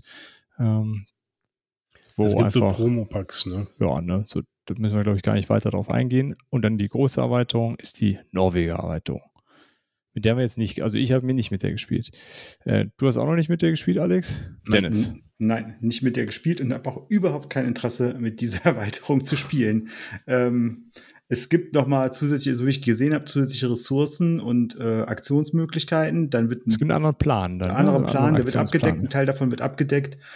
Ähm, kommen noch mal Pferde dazu. Ähm, Schweine. Und Schweine, genau. Ähm, und das juckt mich null. Also es mag sein, dass die gut ist, aber mich juckt es null, diese Erweiterung zu haben, weil ich das mit den 64 Aktionen schon so gut und umfassend finde, auch jetzt nach 30 Spielen, selbst wenn es nur 25 sind, aber ich meine, es müsste so irgendwo 7, 8, 30 Spiele sein, habe ich immer noch so viel Bock darauf, das genau so zu spielen, dass ich das nicht bräuchte. Das spricht ja auch für das Grundspiel, ne? Ja. Also. Wobei ich finde, also ich habe jetzt zwei Aspekte. Ich habe mich erstmal nicht damit auseinandergesetzt, weil ich nämlich auch gesagt habe, so eigentlich reicht mir das, was ich da kann. Ähm, jetzt bei in der Vorbereitung auf die Folge habe ich mich damit mit der Erweiterung auch nochmal ein bisschen auseinandergesetzt. Ähm, sind vielleicht so zwei Aspekte, die ich ganz spannend finde. Es kommt ja diese ähm, fünfte Spalte hinzu für den letzten Wikinger. Das heißt, man, man, die kann man nur äh, benutzen, wenn man damit die letzte Aktion in der Runde macht. Das finde ich, gibt nochmal so einen strategischen Aspekt. Und äh, was ich spannend finde, ist, dass die Pferde äh, sich zum Beispiel jede Runde äh, vermehren. Ne, da kannst du natürlich dann nochmal den Aspekt Viehzucht irgendwie groß machen, weil es gibt vier neue Entdeckungspläne, irgendwie vier neue Inseln dabei. Da haben wir ja schon drüber gesprochen. Ich sehe das ähnlich mit den Inseln, aber ich bin noch kein erfahrener Spieler. Aber wenn du, äh, Dennis, sagst mit den ganzen Partien, die du drin hast, ähm, äh, ich habe jetzt für mich auch noch nicht gedacht, warum ich jetzt unbedingt so eine Insel brauche. Ähm, das heißt, das ist da irgendwie weniger interessant. Vielleicht spannend, diese, diese letzte Wikinger-Spalte und die Pferde halt. Das, aber dafür dann irgendwie 35 Euro UVP, weiß ich nicht. Ja, also ja. ich kann eh nichts dazu sagen.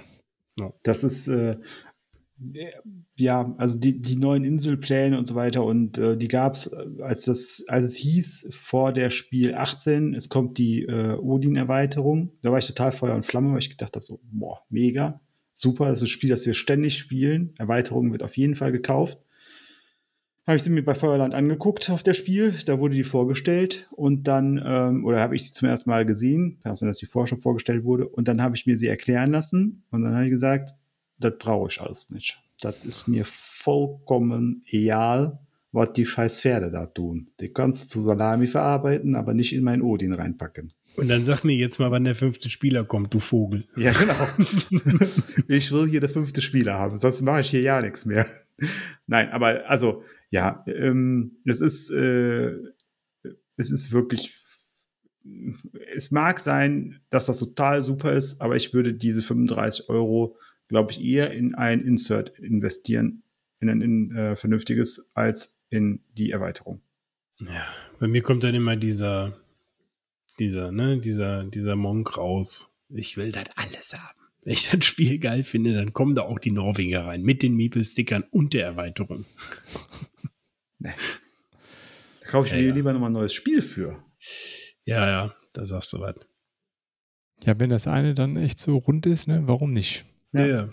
Und das ist eigentlich das Schöne, ganz im Gegensatz zu anderen Spielen, wo man sagt, ja, das ist also ohne die Erweiterung eigentlich gar nicht spielbar. Kommen wir nachher noch zu, zu einem, äh, zu einer Alternative, wo das ja auch immer gesagt wird, es ist ohne diese Erweiterung Wobei du es noch nie gespielt hast, deswegen kannst du ja, da gar genau, nichts Genau, ich kann es so. gar, nicht, gar nicht beurteilen. Ich kann aber nur gesagt, was immer gesagt wird. Weil vielleicht ist es, vielleicht ist es so wie bei, wie der, bei der Pate 1 und 2. Der Pate 1 und 2 sind perfekt und die Paten 3 hätte es einfach nicht gebraucht.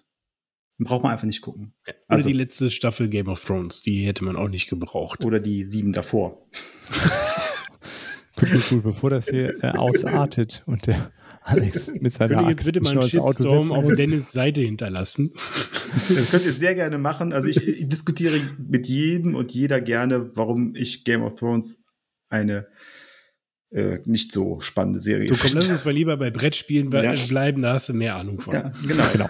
Das Kommen wir zu Alternativen. Äh, also, wenn jetzt äh, das alles total toll äh, klang und ihr sagt, oh, Wikinger, Haken dran, Worker Placement auch spannend, ähm, äh, Puzzeln vielleicht auch gerne, aber boah, das ist mir zu viel. 64 Optionen, ne. da ist, äh, äh, ist ein Stack Overflow, brauche ich nicht. Ähm, was haben wir denn sonst noch im Angebot? Du hattest es gerade schon gesagt, Alex. Wikinger, Worker Placement, Erweiterungen. Ja. Genau. Ich habe ich hab, äh, insgesamt drei äh, Wikinger-Empfehlungen ähm, für andere Wikinger-Worker-Placement-Spiele und die erste ist ähm, natürlich Champions of Midgard. Das war eben genau diese Nummer ähm, mit, äh, wo man immer hört, ohne die äh, Berge und Valhalla-Erweiterung ist das Spiel nicht spielbar. Das ist aber gelogen. Ja, das genau. Ist also ich kann, ich auf kann ganz hohem Niveau. Es lässt sich auch ohne ganz gut spielen. Ja, es, es wird immer gesagt, dass der Glücksfaktor zu hoch wäre. Irgendwie, ne? So hatte ich das immer verstanden. Wie gesagt, also ich habe es ich hab's noch nicht auf den Tisch gebracht, weil irgendwie jedes Mal, wenn ich diese Box auspacke, die ja wirklich bis zum Rand voll ist mit allen Erweiterungen, gucken die Leute mich an. Und da baust du jetzt erstmal drei Stunden auf und dann spielen wir drei Stunden. Nee, komm, lass mal was anderes machen. das, also ich werde das vielleicht jetzt mal im Urlaub forcieren, dass ich äh, das Spiel auf jeden Fall noch auf den Tisch kriege. Aber ja, das ist auf jeden Fall eine der Alternativen, aber da kannst du nur was zu sagen. Ich habe es nicht gespielt. Ja, sehr gerne. Also ich finde das, äh, ich habe es jetzt länger schon wieder nicht gespielt und eine Zeit lang haben wir das äh, äh, regelmäßig gespielt, mit und ohne Erweiterung. Erst eine Zeit lang äh, ohne und dann jetzt mit und ich würde es auch nur noch mitspielen aus dem einfachen Grund, nicht weil es, also es macht das Spiel besser, ja, das, das stimmt, es macht es auch ein bisschen länger. Ähm, diese Bergeerweiterung zum Beispiel, die ist äh, vielleicht so ein bisschen OP, wie man heutzutage sagt. Also etwas, etwas, zu stark, aber äh, ich mache es einfach immer mit Erweiterungen, weil dann ist es einfach äh, alles in einem drin, da muss ich nichts auseinandersortieren, dann wird einfach mit dem ganzen Kram gespielt, so fertig. Ähm, ansonsten ist das Worker Placement, äh, eben du hast es ja schon gesagt, mit einem, da sind Würfel dabei und da gibt es einfach einen krassen Glücksfaktor. Das macht den Reiz des Spiels aber auch aus, dass ich eben sagen kann, es gibt dir die Möglichkeit, irgendwie relativ viel Punkte einzusammeln. Dafür muss ich aber würfeln. Ähm, ja, und das ist cool. Man sammelt dann so kleine Wikinger-Krieger in Form von Würfeln, Speerkämpfer, Axtkämpfer, äh, Schwertkämpfer und die muss man dann würfeln und dann kämpft man gegen Monster. Die muss man dann auch annähern mit seinem Schiff. Ne? Dann passieren auch schlimme Dinge manchmal und dann sterben die alle oder kommen vom Weg ab und sowas. Ähm, das ist ein äh, sehr cooler, äh, cooler Mechanismus an dem Spiel. Habe ich so in der Form auch nicht woanders nochmal gesehen. Äh, und eine ganz coole Mischung aus ich würfel und muss trotzdem irgendwie sehr, sehr gut planen, dass ich alles zusammensammle. Und dann gibt es halt äh, ja, seine Arbeiter und da gibt es halt echt nicht so viele von. Man kann auch noch so einen weiteren bekommen. Sollte man tun, ist nicht als erstes tun, weil der ist nämlich am teuersten. Die anderen werden dann immer günstiger für die anderen Spiele. Ja, und dann sammelt man Ressourcen und versucht irgendwo über die verschiedenen Teile da irgendwie Punkte einzusammeln. Man kann sich so ein bisschen ärgern, äh, indem man so Schandemarker verteilt. Die kann man auch wieder loswerden und die geben dann exponentiell irgendwann Minuspunkte. Ähm, genau. Ja, wer, wer, Lust auf Wikinger hat, äh, von der Illustration her finde ich das komisch, das Spiel. Äh, auf jeden Fall nicht. Ich mag so diese Fantasy so halt, ne? Ja, aber so komisch. Also ich finde es auf jeden Fall nicht so richtig toll illustriert.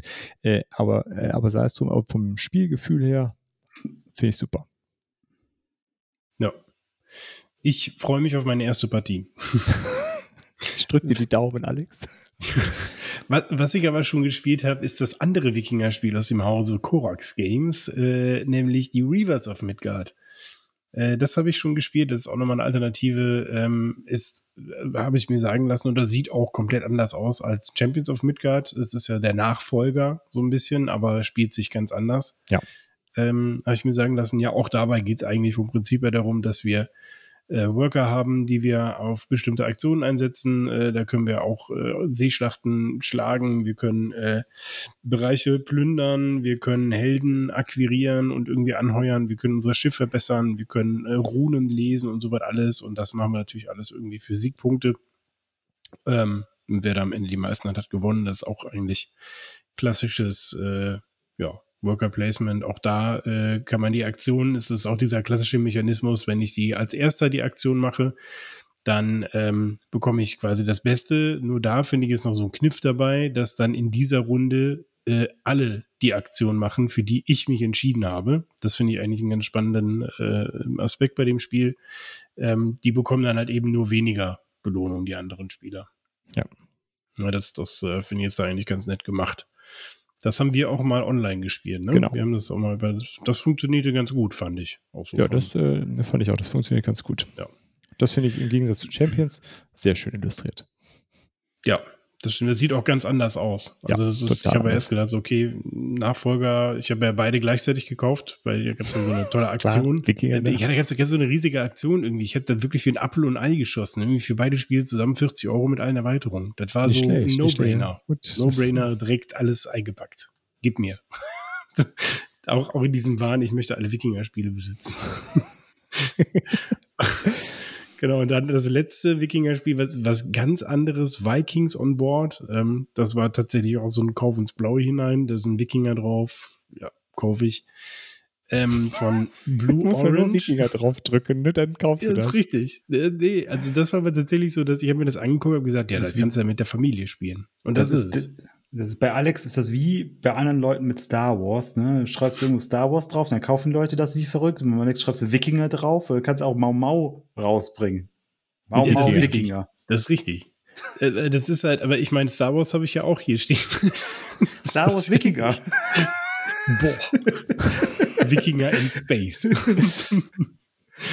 ja, nee, das ist das dritte Spiel, was ich empfehlen würde als äh, Worker Placement Spiel für, aber wirklich für Familien. Das ist wirklich ein sehr seichter äh, Worker Placement ist Vikings on Board. Ähm, da haben wir vom Prinzip her, äh, haben, hat jeder seinen Wikinger-Stamm oder Clan und wir haben so Wikinger-Schiffe und wie der Name schon sagt, es geht darum, dass wir unsere Wikinger äh, auf die Schiffe bringen wollen und mit den Schiffen Richtung England segeln wollen. Äh, Soweit kommt es aber gar nicht, sondern das Spiel ist quasi am Ende, wenn das Schiff äh, das Ende vom Spielbrett erreicht hat und äh, wir können halt über verschiedene Aktionen versuchen, die anderen davon abzuhalten, auf ihre Schiffe zu kommen oder wir kommen schneller auf unsere Schiffe oder können Felder überspringen durch bestimmte Worker und ähm, durch bestimmte Felder, die wir dann besetzen. Und ja, das ist eigentlich wirklich ein schnell erklärtes, nettes äh, Familien-Worker-Placement-Spiel.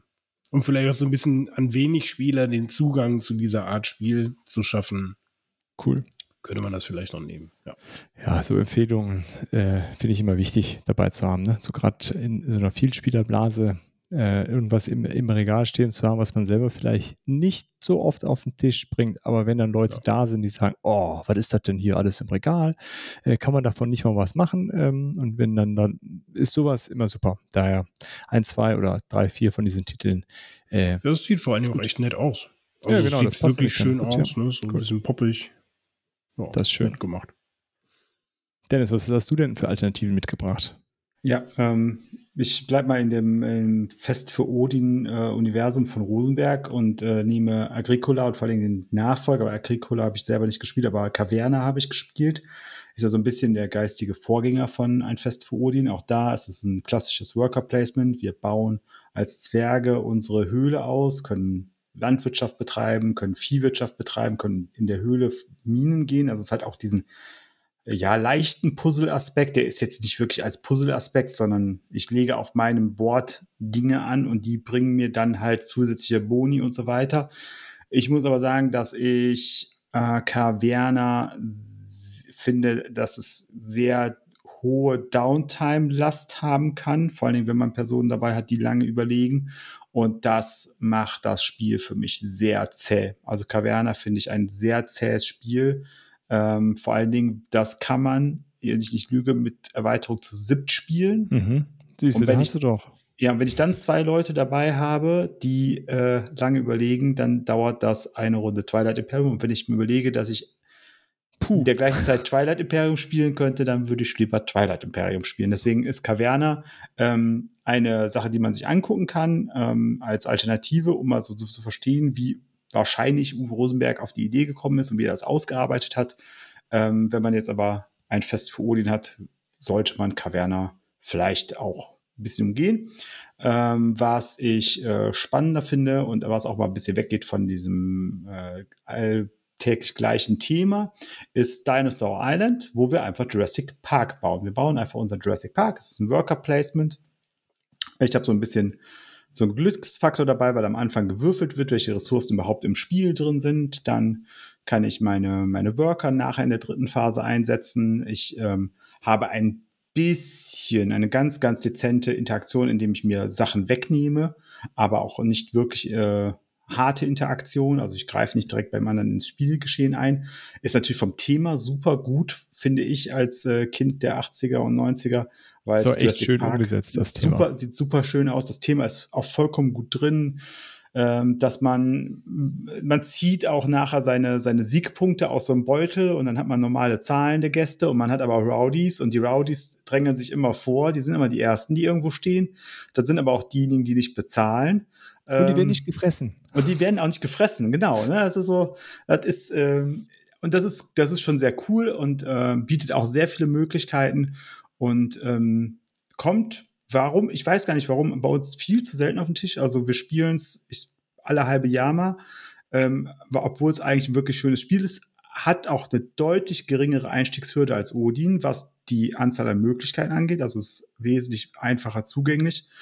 Ähm, ist aber nicht ganz so einfach lesbar für die Menschen vielleicht. Das ist ein bisschen, bisschen mehr als bei Odin wo man halt Regeln auch kennen muss. Ja, ich wollte gerade sagen, also genau, bei, bei einem Fest für Odin erschlägt dich halt die Menge an Optionen, aber äh, da Dinosaur Island halt äh, so verschiedene Phasen hat, wo du sehr unterschiedliche Dinge tust, ne? Phase ja. 1, deine Wissenschaftler, du musst dein Kaltlager, deine DNA sammeln, dann musst du irgendwie Kram ein, äh, dann kannst du noch Kram kaufen, dann musst du Worker einsetzen und dann paar, also es ist auf jeden Fall deutlich mehr, äh, wobei es ganz angenehm ist, dass die äh, Spielzeit recht variabel zu gestalten ja. ist. Ne? Genau. Ist und gelöst. Ja, und deswegen ist es, ähm, also ich glaube, also bin auch, deswegen ist es bei uns auch so, es gibt für beide einen äh, Platz in einer Sammlung. Also die beide sind Worker Placement, die viele Ähnlichkeiten haben, weil sie Worker Placement sind und auch Ähnlichkeiten in dem Sinne, dass sie für ein Worker Placement Eurogame sehr immersiv sind, also ne, nicht immersiv im Sinne eines Story Games, sondern für ein Eurogame sehr immersiv sind. Ähm, aber sie haben trotzdem beide eine Berechtigung und bieten so viel Unterschiedliches, dass es sich lohnt, beide zu haben. Und na, The Thema und Grafik und so weiter sieht super schön aus, einfach bei ja, Dinosaur Island. Definitiv. Ähm, und äh, als drittes, und das finde ich am ähnlichsten ähm, vom Spiel an sich zu Ein Fest für Odin, hat aber eine komplett andere Thematik. Und ich, gerade weil es diese komplett andere Thematik hat, finde ich es äußerst gelungen. Das ist The Magnificent. Und da führt man eine Zirkusshow aber ohne Tiere, sondern nur mit Artisten vor. Und darum geht's einfach. Und ich finde, also ich, grundsätzlich bin ich kein Freund von Zirkus mit Tieren. Ich finde das nicht gut. Aber ein Zirkus mit Menschen, äh, finde ich, äh, kann man sich gut, gut, gut, geben. Und ich mag es auch, mich äh, illusionieren zu lassen und da äh, nicht zu wissen, wie so ein Zaubertrick funktioniert. In, auch wenn ich weiß, dass es ein Trick ist, aber äh, genau dabei geht's, dass man so eine Zaubershow veranstaltet und äh, oder eine, eine Akrobatikshow. Und ähm, man hat halt die Worker, die man einsetzt. Das sind Würfel in dem Fall. Ähm, und die muss man auch nachher bezahlen. Umso stärker der Würfel, also umso höher der Würfel, desto stärker in der Regel auch die Aktion, die man ausführen kann. Wobei die Aktion an sich immer gleich ist. Aber ich kann mir dafür auch zum Beispiel Puzzleteile kaufen. Und diese Puzzleteile, damit puzzle ich auf meinem Plan was zu, kriege dafür Boni auch wieder und du, kann. Thematisch puzzelst du deinen ähm, dein Festplatz, ne? Genau, dann mein, mein Festplatz puzzle ich zu, um, um den möglichst gut auszunutzen. Und ich muss auch gewisse Punkte erreicht haben, um die Show auszuführen zu können. Also es ist nicht ganz so trivial, ich kann jetzt nicht komplett darauf verzichten. Und, und, das ist zum ähm, Beispiel eine nette Lösung, äh, sorry, wo ich dich unterbreche mit dem ja. Minuspunkt. Ne? Also du wirst thematisch quasi gezwungen, bestimmte Sachen zu puzzeln, einfach um die Show zu machen. Und das sind auch Gebäude, die du für bestimmte Artisten genau. brauchst, oder? Ne? Ja. Genau. Ja, und dann kannst du halt diese Show machen. Also du brauchst halt ja äh, um eine gewisse Show zu machen, meinetwegen zwei Seiltänzer und einen Luftakrobaten und dann musst du denen auch den Platz einräumen. Ja. Das ist so ein bisschen natürlich abstrakt dargestellt, aber es fügt sich gut ein und hat ein wunder wunderschönes Artwork. Das Material des eigenen Spielplans hat das Terraforming Mars Prinzip. Das ist einfach zu dünn. Da hätte ich mir was anderes vorgestellt. Ähm, die Karten sind okay das mehr nicht mehr nicht weniger. Die Würfel sind super, die sind gut, die sind gut lesbar. Ähm, die Ikonografie ist gut, kann man auch gut lesen, ist auch sehr verständlich.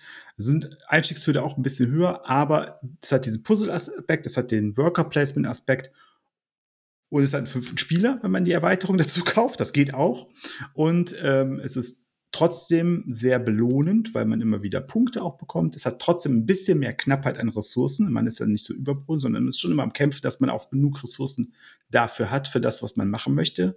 Im Prinzip wir das Worker-Placement-Problem eigentlich immer. Man hat immer von irgendwas etwas zu wenig und muss gucken, wie kriege ich das jetzt irgendwie hin. Und deswegen ähm, ist das für mich eigentlich so ein bisschen die modernere Variante von äh, ein Fest für Odin, ähm, The Magnificent, und ist deutlich kürzer in der Spielzeit. Bist du so mit vier Leuten bei anderthalb Stunden. Ähm, ja, deswegen ähm, ist das, finde ich, eine Spiele geschichtlich gesehen logische Weiterentwicklung von Ein Fest für Odin, dass so ein Spiel rausgekommen ist. Und ich mag es sehr gerne, mag es aber trotzdem, dass ich beide Spiele auch in der Sammlung habe, weil sie dann doch noch mal so viel Unterschied auch geben in dem Spielgefühl, dass es sich da auch lohnt, finde ich, beide in der Sammlung zu haben. Das ist übrigens ein Spiel, das würde ich mir nur wegen der Optik auch ins Regal stellen. Weil dieser 30er Jahre ja. äh, Style ist äh, sehr, sehr schick. Ja, das sieht wunder wunderschön aus und leider ist die Erweiterung nicht im gleichen Stil, sondern die Originalpackung ist so schwarz, dunkel lila mit äh, einer Zeichnung drauf und die Erweiterung ist weiß und hellblau und das geht nicht, das stört mich sehr. Also ich habe die, die Erweiterung nicht in die Grundbox doch, rein. Doch, ja, habe ich auch gemacht. Das ist alles gut. Das ist alles mit gut. dem Karton. Ja, habe ich auch. Genauso habe ich es auch gemacht. Ja, mach ich bei allen Spielen. Mittlerweile. Ja.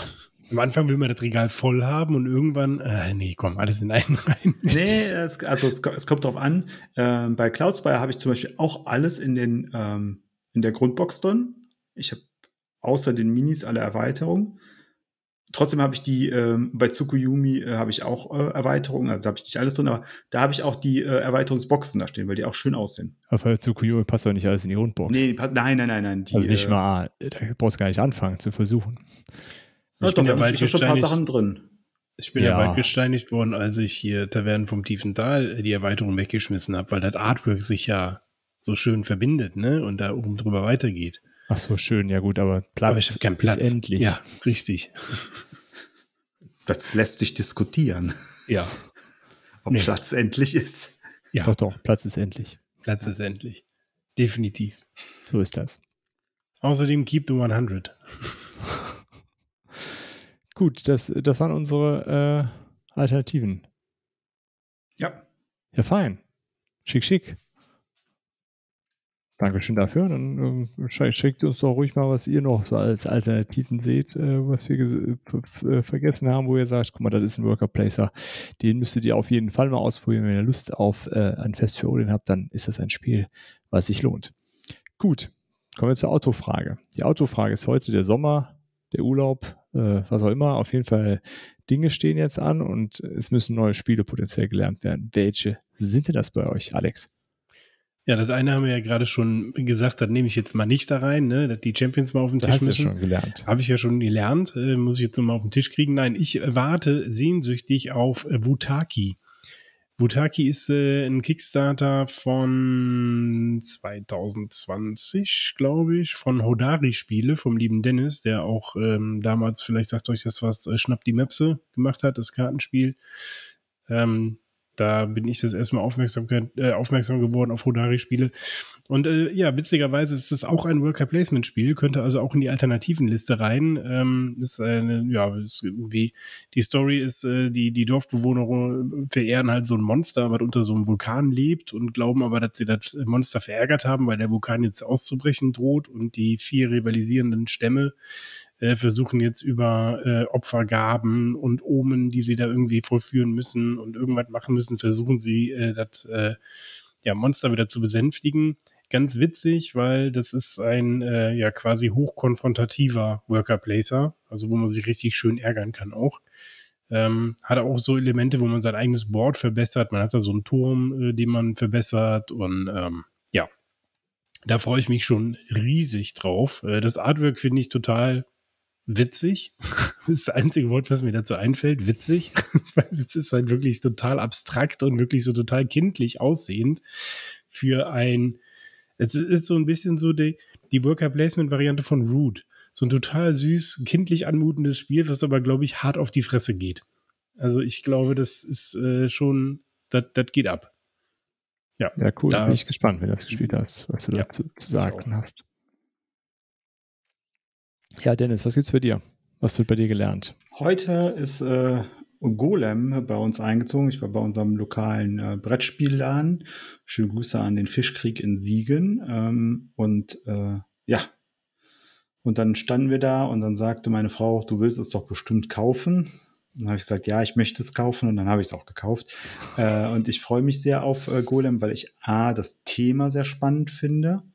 Ähm, also Golem, eine Figur der jüdischen Sagengestalt, eine Steinfigur, die über ähm, einen Zauber, einen kabbalistischen Zauber ähm, Leben eingehaucht bekommt und Aufträge erfüllt, die man äh, ihm als geschriebenes Wort in den Mund steckt und soll damals äh, in Prag ähm, den jüdischen, einem jüdischen Rabbiner, glaube ich, geholfen haben. Das ist äh, die Hintergrundgeschichte, ähm, hat einen Murmelmechanismus dabei, auf den ich sehr gespannt bin, der halt hilft, äh, die das Worker Placement, ist auch ein Worker Placement Spiel, ähm, zu machen. Und ähm, habe das letztes Jahr auf der Spiel ähm, gesehen, dass da einfach, ich weiß nicht, wie viele Menschen anstanden, um sich Golem abzuholen oder zu versuchen, noch eins zu kaufen. Und nach dem ersten halben Tag war im Prinzip der Bestand leer gekauft. Und das war dann weg. Und dann habe ich gedacht, so, hm, hm. Ich bin ja immer so ein bisschen skeptisch, wenn so Halbspiele kommen. Ist das wirklich das wert? Aber ähm, nachdem ich mich so ein bisschen da eingelesen habe, dass dieser Murmelmechanismus echt toll sein soll, dass auch knackig und schwer sein soll, habe ich gedacht, okay, ich gebe dem jetzt eine Chance und wenn es mir gefällt, bleibt es da. Ansonsten optisch sieht es auf jeden Fall auch wieder sehr schön aus.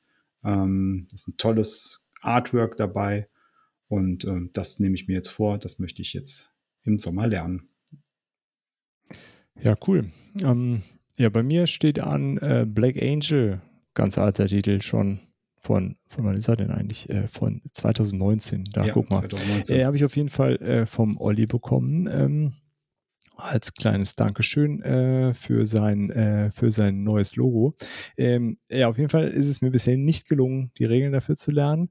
Äh, äh gleichzeitig ist nämlich auch Archinova eingezogen und verschiedene andere Dinge. Äh, äh, und überhaupt habe ich es nicht geschafft, das bisher zu lernen. Ähm, ich bin sehr gespannt darauf, weil es äh, vom Thema her ganz cool ist. Es geht darum, die Black Angel ist so ein Raumschiff, das fliegt zu einem neuen Planeten, weil die Menschheit es mal wieder nicht geschafft hat, auf die Erde aufzupassen. Ähm, und äh, so äh, verschiedene KIs, konkurrierende KIs kümmern sich während dieser Reise um die Black Angel. Die wird symbolisiert durch kleine Roboter, die dann verschiedene Sachen machen müssen. Sind so, ja, Robot-Würfel äh, auch so einsetzen. Also wie gesagt, ich ganz habe ich es noch nicht verstanden. Es ist im Grunde eine Reimplementierung von Solenia. Von Solenia? Solenia ist auf jeden Fall dieser Mechanismus, dass das Brett quasi weiter wandert. Solenia ist die Auskopplung aus diesem Mechanismus. Ich, das habe ich zu Hause stehen. Das ist mein, wenn ich Leute Worker Placement erklären möchte und äh, Ressourcen sammeln, dann nehme ich immer Solenia. Ah, okay. Aber das ist, äh, das ist davor äh, erschienen, ne? Genau, das ist quasi der Test gewesen, ob dieser Mechanismus, dass ich, äh, da geht es darum, dass man einen Zeppelin auf einem stillstehenden Planeten immer um den Planeten fliegt und Ressourcen, die auf der Tagseite entstehen, auf die Nachtseite bringt und Ressourcen, die eher auf der Nachtseite sind, dann auf die Tagseite bringt. Und das macht man, indem man einen Plan hat, der so wie so ein Pfeil aussieht, so grober Pixelpfeil, ohne den geraden Stück vom Pfeil, also nur die Pfeilspitze. Und das wird immer umgedreht und an das Brett wieder angelegt. Und dadurch wandert man so um den Planeten rum. Genau, ich meinte aber, äh, ah, okay, dann ist das daher und ich meinte aber äh, äh, Troyes. Trois. Trois. Trois. Okay, Trois. Ist nämlich von Gesundheit. genau, von denselben äh, Designers, auch beim selben Verlag erschienen. Ähm, und da äh, ist es im Grunde, also laut BGG ist es keine Reimplementierung, aber teilt sich wohl relativ viel mit. Ähm, kann ich nichts zu sagen, habe ich nicht gespielt. Äh, ist von Ian O'Toole illustriert, äh, Black Angel, was, äh, was mich dann auch reizt. Ja, ich will auf jeden Fall berichten. Ich bin äh, sehr gespannt auf das Spiel. Ja. Sieht auf jeden Fall verrückt aus. Ja, sieht auf jeden Ah. Fall verrückt aus. Aber Trois hat einen schöneren Titel. Trois. Ich finde Black Angel viel angenehmer. Das andere ist irgendwie, klingt Boah. nach Halt, klingt, klingt nach Halsschmerzen. Schon, ich finde Black Angel auch angenehmer. Gut, gut. Ja, das war's dann mit äh, ein Fest für Odin. Es war mir ein Fest mit euch, äh, darüber zu sprechen. So, an der Stelle kurze, äh, äh, kurze äh, Service-Announcement. Wir gehen in die Sommerpause, in die wohlverdiente, wie ich anmerken möchte. Ja, finde ich auch. Und wie jeder Ja. vernünftige Podcast machen wir das für drei Monate. Genau, und dann gucken wir mal, was da weiter ist. Ja. Nein, machen wir nicht. Nein. Wir sind äh, zwei bis drei Wochen, äh, machen wir Sommerpause. Lass drei Ähm, sagen, oder? Sollen wir nicht drei sagen jetzt? Drei ist, glaube ich, gut. Dann brauchen die Ja, Leute nicht warten. Auch drei sagen. Mal drei, gut. Ja. Also drei Wochen Sommerpause. Äh, dann hören wir uns wieder. Und äh, wir haben uns für danach überlegt, dass wir, also wir haben jetzt dieses neue Format in Anführungszeichen mit dem äh, Brettspiel Lexikon, Brettspiel einmal eins, wie auch immer man es nennen möchte, äh, gestartet. Das werden wir auch weiterführen. Und äh, wir würden gerne äh, einmal im Monat immer über, was haben wir denn den letzten Monat so gezockt reden und da einfach frei von der Schnauze, freie Schnauze von der Leber weg. So. Also nicht so einen wohl recherchierten journalistischen Podcast, wie wir jetzt hier veranstaltet haben, sondern einfach ein Laber-Podcast. Einfach Genau. nur labern, was wir sonst nie Ja. machen. Richtig, Genau. Nicht so fein recherchiert, wie der Dennis gesagt hat. Genau. Und da erzählen wir einfach so ein bisschen, was haben wir gespielt, was hat uns gefallen, was hat uns noch nicht so gefallen. Genau. In der Hoffnung, euch da so ein bisschen, ähm, ja, einfach so an. Das sind auch nicht immer aktuelle Titel dabei. Das, glaube ich, äh, habt ihr schon mitbekommen, dass äh, wir nicht immer die, ak- die absoluten Hype-Titel spielen, aber alles, was wir so auf den Tisch bekommen haben, wird dann und äh, erwähnenswert finden, äh, wird dann ein bisschen diskutiert. Genau. Und da können wir natürlich auch gut auf Feedback von euch eingehen und so weiter, ein bisschen länger vielleicht. Also wenn ihr da irgendwelche Fragen habt oder so, ich glaube, das ist ganz gut, wenn ihr da einfach reinschreibt und dann können wir da ein bisschen Ist, reden. glaube ich, auf jeden Fall wichtig, längere Folgen zu machen. Ja. Längere Also, Folgen es sind glaub ja ich, einfach sehr kurz. Also ich wüsste nicht, dass wir schon mal über vier Stunden waren und dann darüber, darunter muss man eigentlich nicht darüber sprechen, aber ein Pod Podcast ist. Das ist mal Infotainment. Infotainment. Na gut, in dem Sinne, äh, euch allen einen schönen Urlaub. Äh, kommt äh, gesund und frisch und gut erholt und auch spielerisch durch den Sommer. Wir hören uns dann äh, in drei Wochen wieder. Bis Genau. dahin, vielen Dank und tschüss. Und viel Spaß allen auf der BerlinCon. Wenn ihr mich da seht, sagt gerne Hallo, sprecht mich gerne an. Ich bin nämlich da. Und äh, ja, ansonsten äh, spätestens auf dem Wacken. Hat, hat der Dennis denn auch Sticker dabei? Der Dennis hat Sticker dabei, sowohl So. von BGT als auch von dem Brettspiel-Pony. Noch nicht Hm. vom Wikinger, der hatte nämlich noch nichts losgeschickt. Bitte. Also, ja, dann äh, schicke ich mal ein Drachenboot los. Ja. Das kann Und hier dann, der Sieg äh, und- runterkommen. Und, da, und dann sehen wir zwei Hübschen uns in und auf Wacken, ne? In und auf Wacken, ne? Schön mit Eierlikörchen. So, da So, freue ich mich schon drauf. so. Das wird groß. Aber das ist ja Sehr nach schön. unserem Urlaub. Da können wir dann noch drüber sprechen, was wir denn Richtig. in Wacken gespielt haben. Ich nehme Trinks mit. Ja, das ist so vernünftig. Ja. Ja, Ich nehme vielleicht gut. mein Little Goldminen mit hier. Das Goldminen-Ding, das könnte auch witzig werden. Ja. Aber wir wollen das jetzt hier nicht künstlich in die, in die Länge Nein, ziehen. nein. Genau, aber äh, BerlinCon ist vielleicht, äh, das ist ein, ein cooler Hinweis, weil der ist ja jetzt in dieser Pause drin. Genau. Wenn ihr Bock habt, den Dennis mal zu sehen, einen Sticker von uns anzusammeln, dann sehr gerne. Und über die Berlin kommen werden wir dann bestimmt auch äh, mehr oder weniger umfassend berichten. Ja, Und wir werden freuen uns natürlich- Eindrücke mal erzählen. Und wir freuen uns natürlich auch immer über Fotos, wo ihr unsere Sticker dann hingeklebt habt. genau. Total. Total. Die werden auch Schon immer wichtig. geteilt. Ja. Und also, uns ist auch egal, ob das ju jus- justizabel ist oder so. Macht das einfach, wie ihr wollt und macht Bilder davon. Super, super. Gut, vielen Dank und bis bald. Ciao, ciao. Ciao. Bis dann. Tschüss. Vielen Dank fürs Zuhören und schön, dass ihr dabei wart. Wir hören uns hoffentlich bald wieder und bis dahin lasst uns doch einen Kommentar da, schreibt eine E-Mail oder schickt eine Postkarte mit euren Fragen, Wünschen und Anregungen. Gerne bewertet uns auch bei Apple Podcasts. Wir freuen uns über jedes Feedback. Tschüss und bis bald, eure Boardgame.